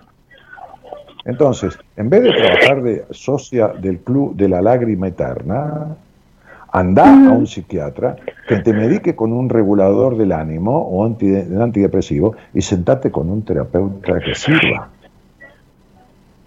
Porque no has tenido ninguno en tu vida. Porque de los 20 años de terapia, de los 19 psiquiatras y psicólogos, no, no has resuelto ni lo más mínimo. O sea, vos vos te- tenés una manguera umbilical atada al pasado y vivís en el llanto y en la lágrima eterna, melancólica, sufrida y de víctima, manipulando como víctima. Sos, siempre la tipa que desde la víctima, pobrecita, dando lástima todo el tiempo. Así no, ¿quién te va a envidiar? Nadie puede envidiar a alguien que vive sufriendo. ¿Quién te va a querer para estar con vos? ¿Para qué? ¿Qué te van a llevar de jodas si le marcas la salida a cualquiera? Entonces, ¿entendés? Y todo lo que te producís vos en la vida es para seguir aislada y cada vez más guardada y cada vez más retraída. ¿Se entiende? Sí, pero eh, yo no quiero ser eh, que me tengan como una víctima ni ni Negrita, no, no, mirá, como yo decía recién, digas lo que digas, sos lo que haces. No importa lo que digas que no querés. Hay gente que dice no quiero fumar más y se fuma un atado de cigarrillo por día. Hay, hay gente que dice quiero adelgazar y come como una vaca. Entonces, hay gente que dice me quiero separar y hace 14 años que estar con la misma persona. Entonces, diga lo que digas, lo que vale es lo que haces. Y lo que haces es, este es este trabajo de víctima, de melancólica, de sufrida, y de acá estoy, y no puedo rehacer mi vida, porque vivo con este hombre, y todo es un trabajo de dar lástima, y todo es vacilación, porque nada lo haces del todo, y todo lo haces a medias en la vida. Está claro, ¿no, mi cielo? Bien, entonces todo lo que decís no sirve, pues lo que sirve es lo que uno hace en la vida, no lo que dice. Vos tenés 20 años de terapia. En los 20 años de terapia, Ro, decime cuántas horas hablaste, por ejemplo, de tu intimidad sexual. nunca. Listo. ¿Entendés lo que te digo? Ujú. Porque pensé que ese no era el problema, pero No, ese es, Vale. ese es uno de los grandes problemas. ¿Qué, qué vos dirías que, tú, que tenés una, una, una sexualidad? Te digo algo para decirte algo común, ya del otro ya te hablé, que tenés una sexualidad coherente, plena, que sos esa dama en la calle y esa hembra en la cama. no. Entonces, Pero ¿cómo como, no sé, como yo me siento bien o, eh, ¿Qué? Sin, sin tener relaciones, pienso que está bien. Ro, eh, buscate a alguien. No hay un solo aspecto de tu vida que esté bien. Ninguno. Ujú. Mm. ¿Están de acuerdo? Sí, Hiciste sí. una regresión. Cada vez sos más aniñada. Cada vez sos más aniñada. Te Tenés 47 años, cielo. Te estoy sacudiendo un poco para llamarte a la reflexión. Por supuesto, yo no te voy a arreglar esto en un programa de radio, pero estás, estás muy mal, no mal. Es como vos dijiste, ¿no? Empezaste en deplorable y te dije, ¿cómo estás hoy? Muy mal. Ahora, si vos te parece que definís vos que estás muy mal y te sentís bien, no teniendo relaciones y te sentís bien, no, te sentís bien porque castrándote tu sexualidad, tu soledad interna, el resentimiento con tu padre, los cúmulos de enojos que tenés, las decepciones en la vida, vivir con un tipo con el que no querés estar, pero obligarte a hacerlo, eh, ser dubitativa, dar vueltas, no saber ni lo que querés ni quién sos. ¿Te parece poco? No. Ok. Entonces te mando un cariño grande y ocupate de algo. Bueno, Pero de verdad. muchísimas gracias. De verdad. Ok, mando un cariño. Chao, chao. Gracias, cariño, para vos De nada, Gracias. Gracias, querida, gracias.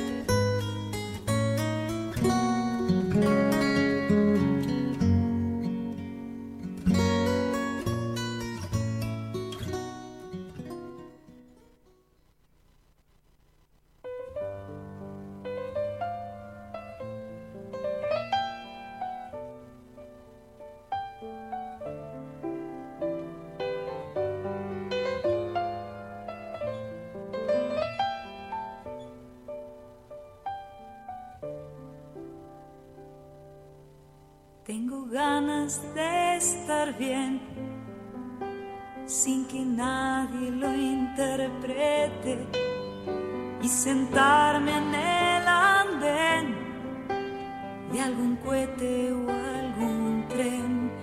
Tengo ganas de estar bien. Tengo ganas de aprender cuáles son las diferencias de estar libre y en silencio por conveniencia. Tengo ganas de aprender. Tengo ganas de viajar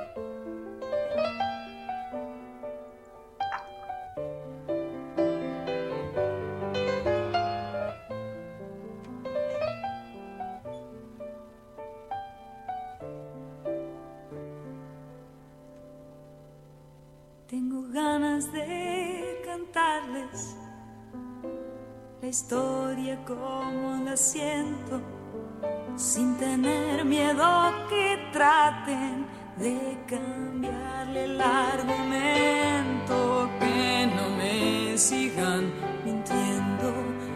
Yo también quiero saber. Tengo ganas de crecer y ver crecer a los nuestros. Tengo ganas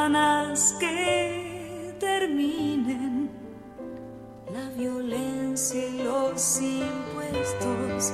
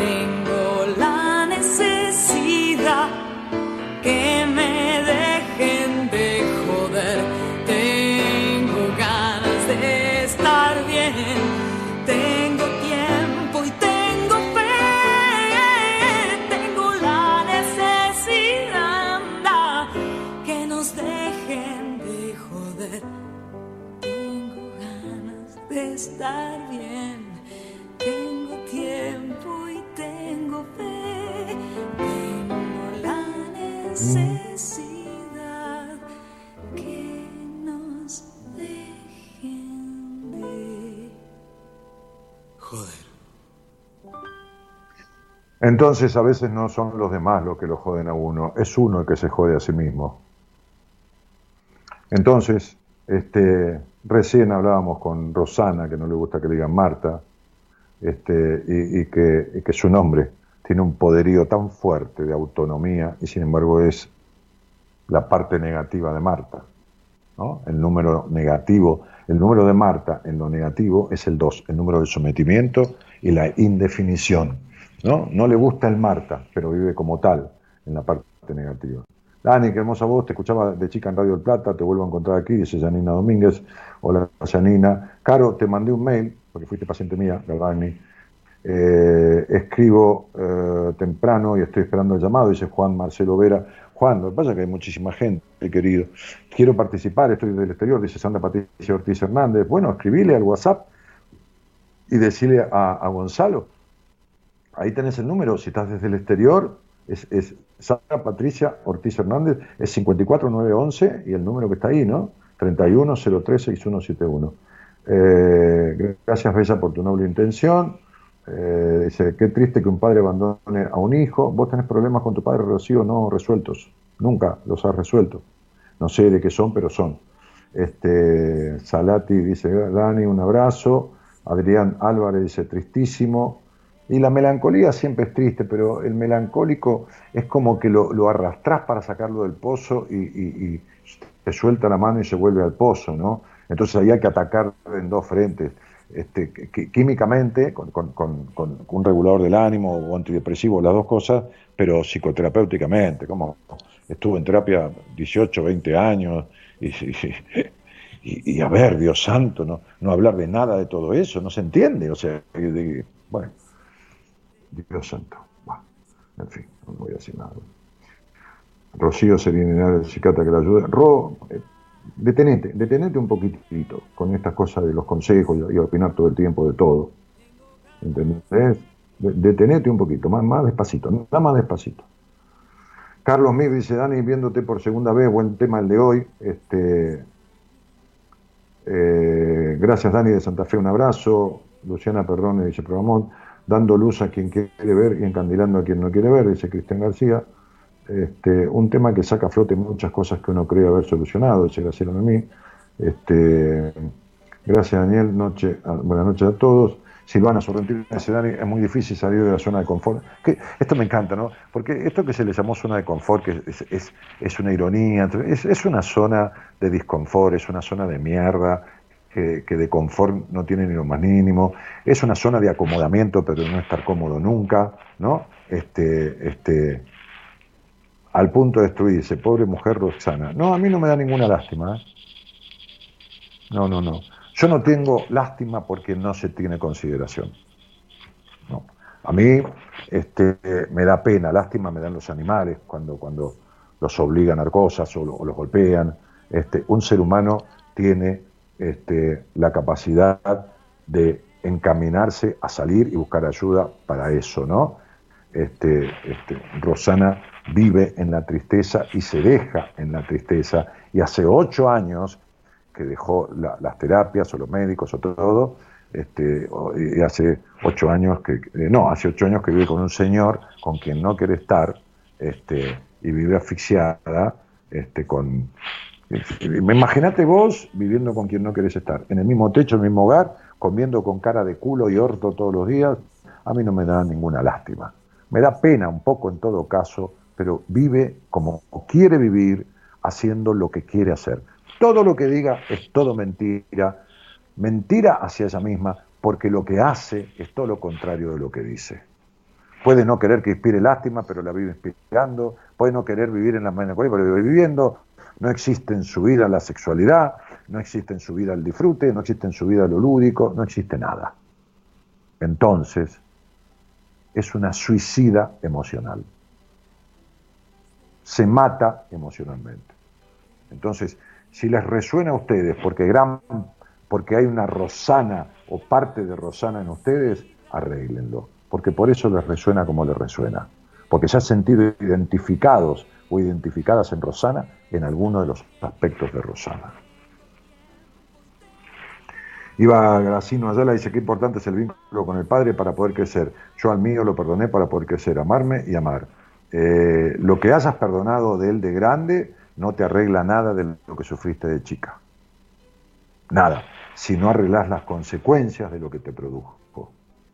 La soledad en la infancia, el resentimiento con tu padre y que después produce decepción de los hombres. Eh, eh, Rocío, de vuelta. A veces perdonar se hace difícil.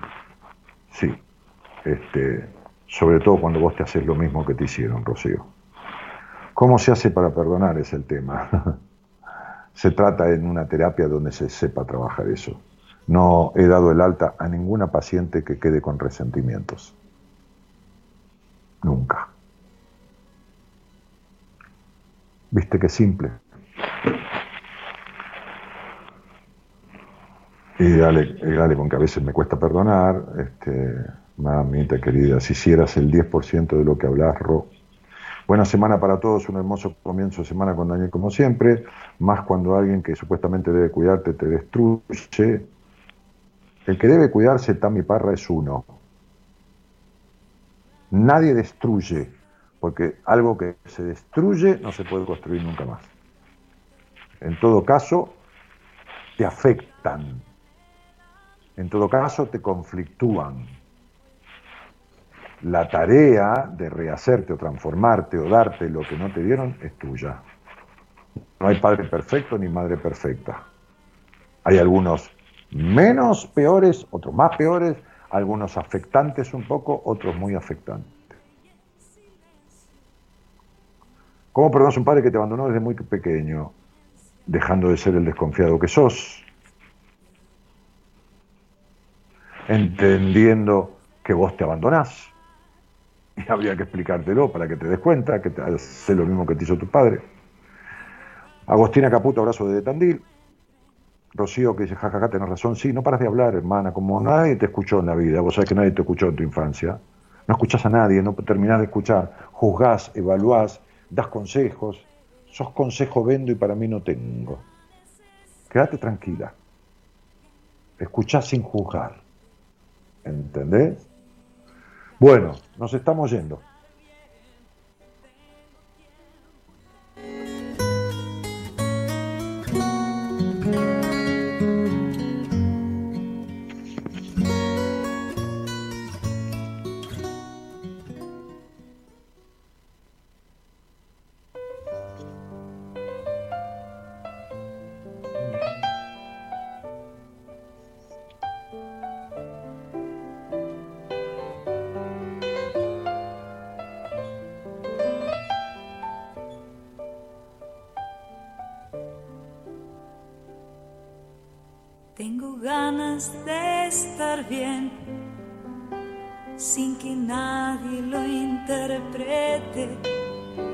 Sentarme en el andén de algún cohete o algún tren.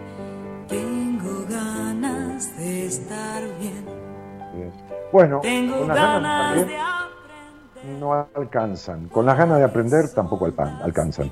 Hay que hacer lo necesario para estar bien y hay que hacer lo necesario para aprender. Entender que uno no puede con todo y que a veces, como suelo de- como dije yo en uno de, primer- de mis primeros libros, algo que tuve que aprender, yo que quería poder solo con todo, no existe un logro en soledad.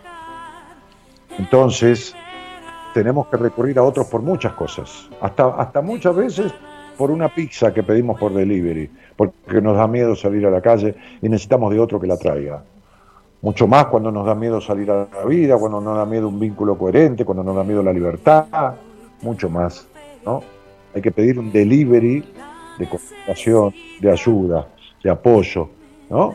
Este, así que bueno, Gerardo Subirana ha operado técnicamente el programa y lo ha musicalizado.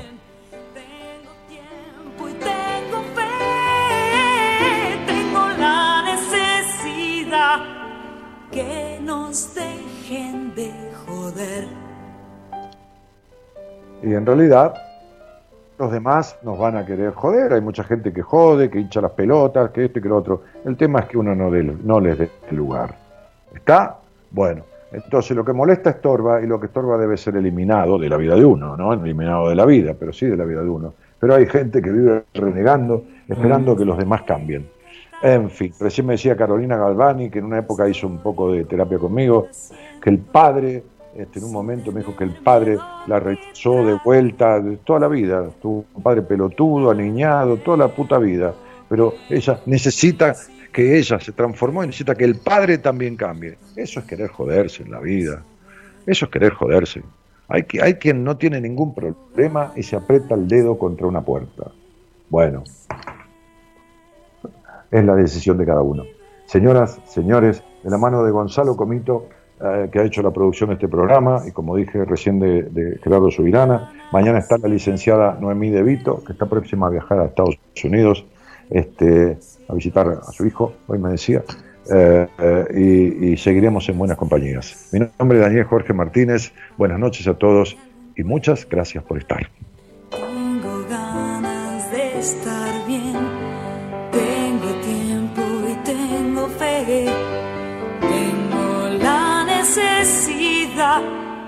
que me dejen de joder, tengo ganas de estar bien, tengo tiempo y tengo fe, tengo la necesidad que nos dejen de joder.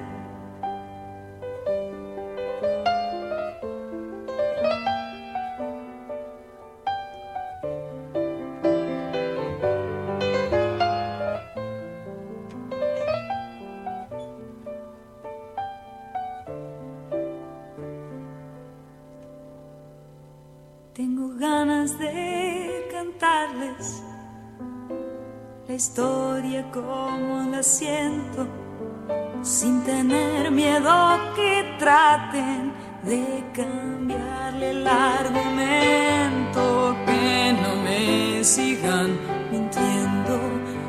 Yo también quiero saber. Tengo ganas de crecer y ver crecer a los nuestros. Tengo ganas que terminen la violencia y los impuestos. Tengo ganas de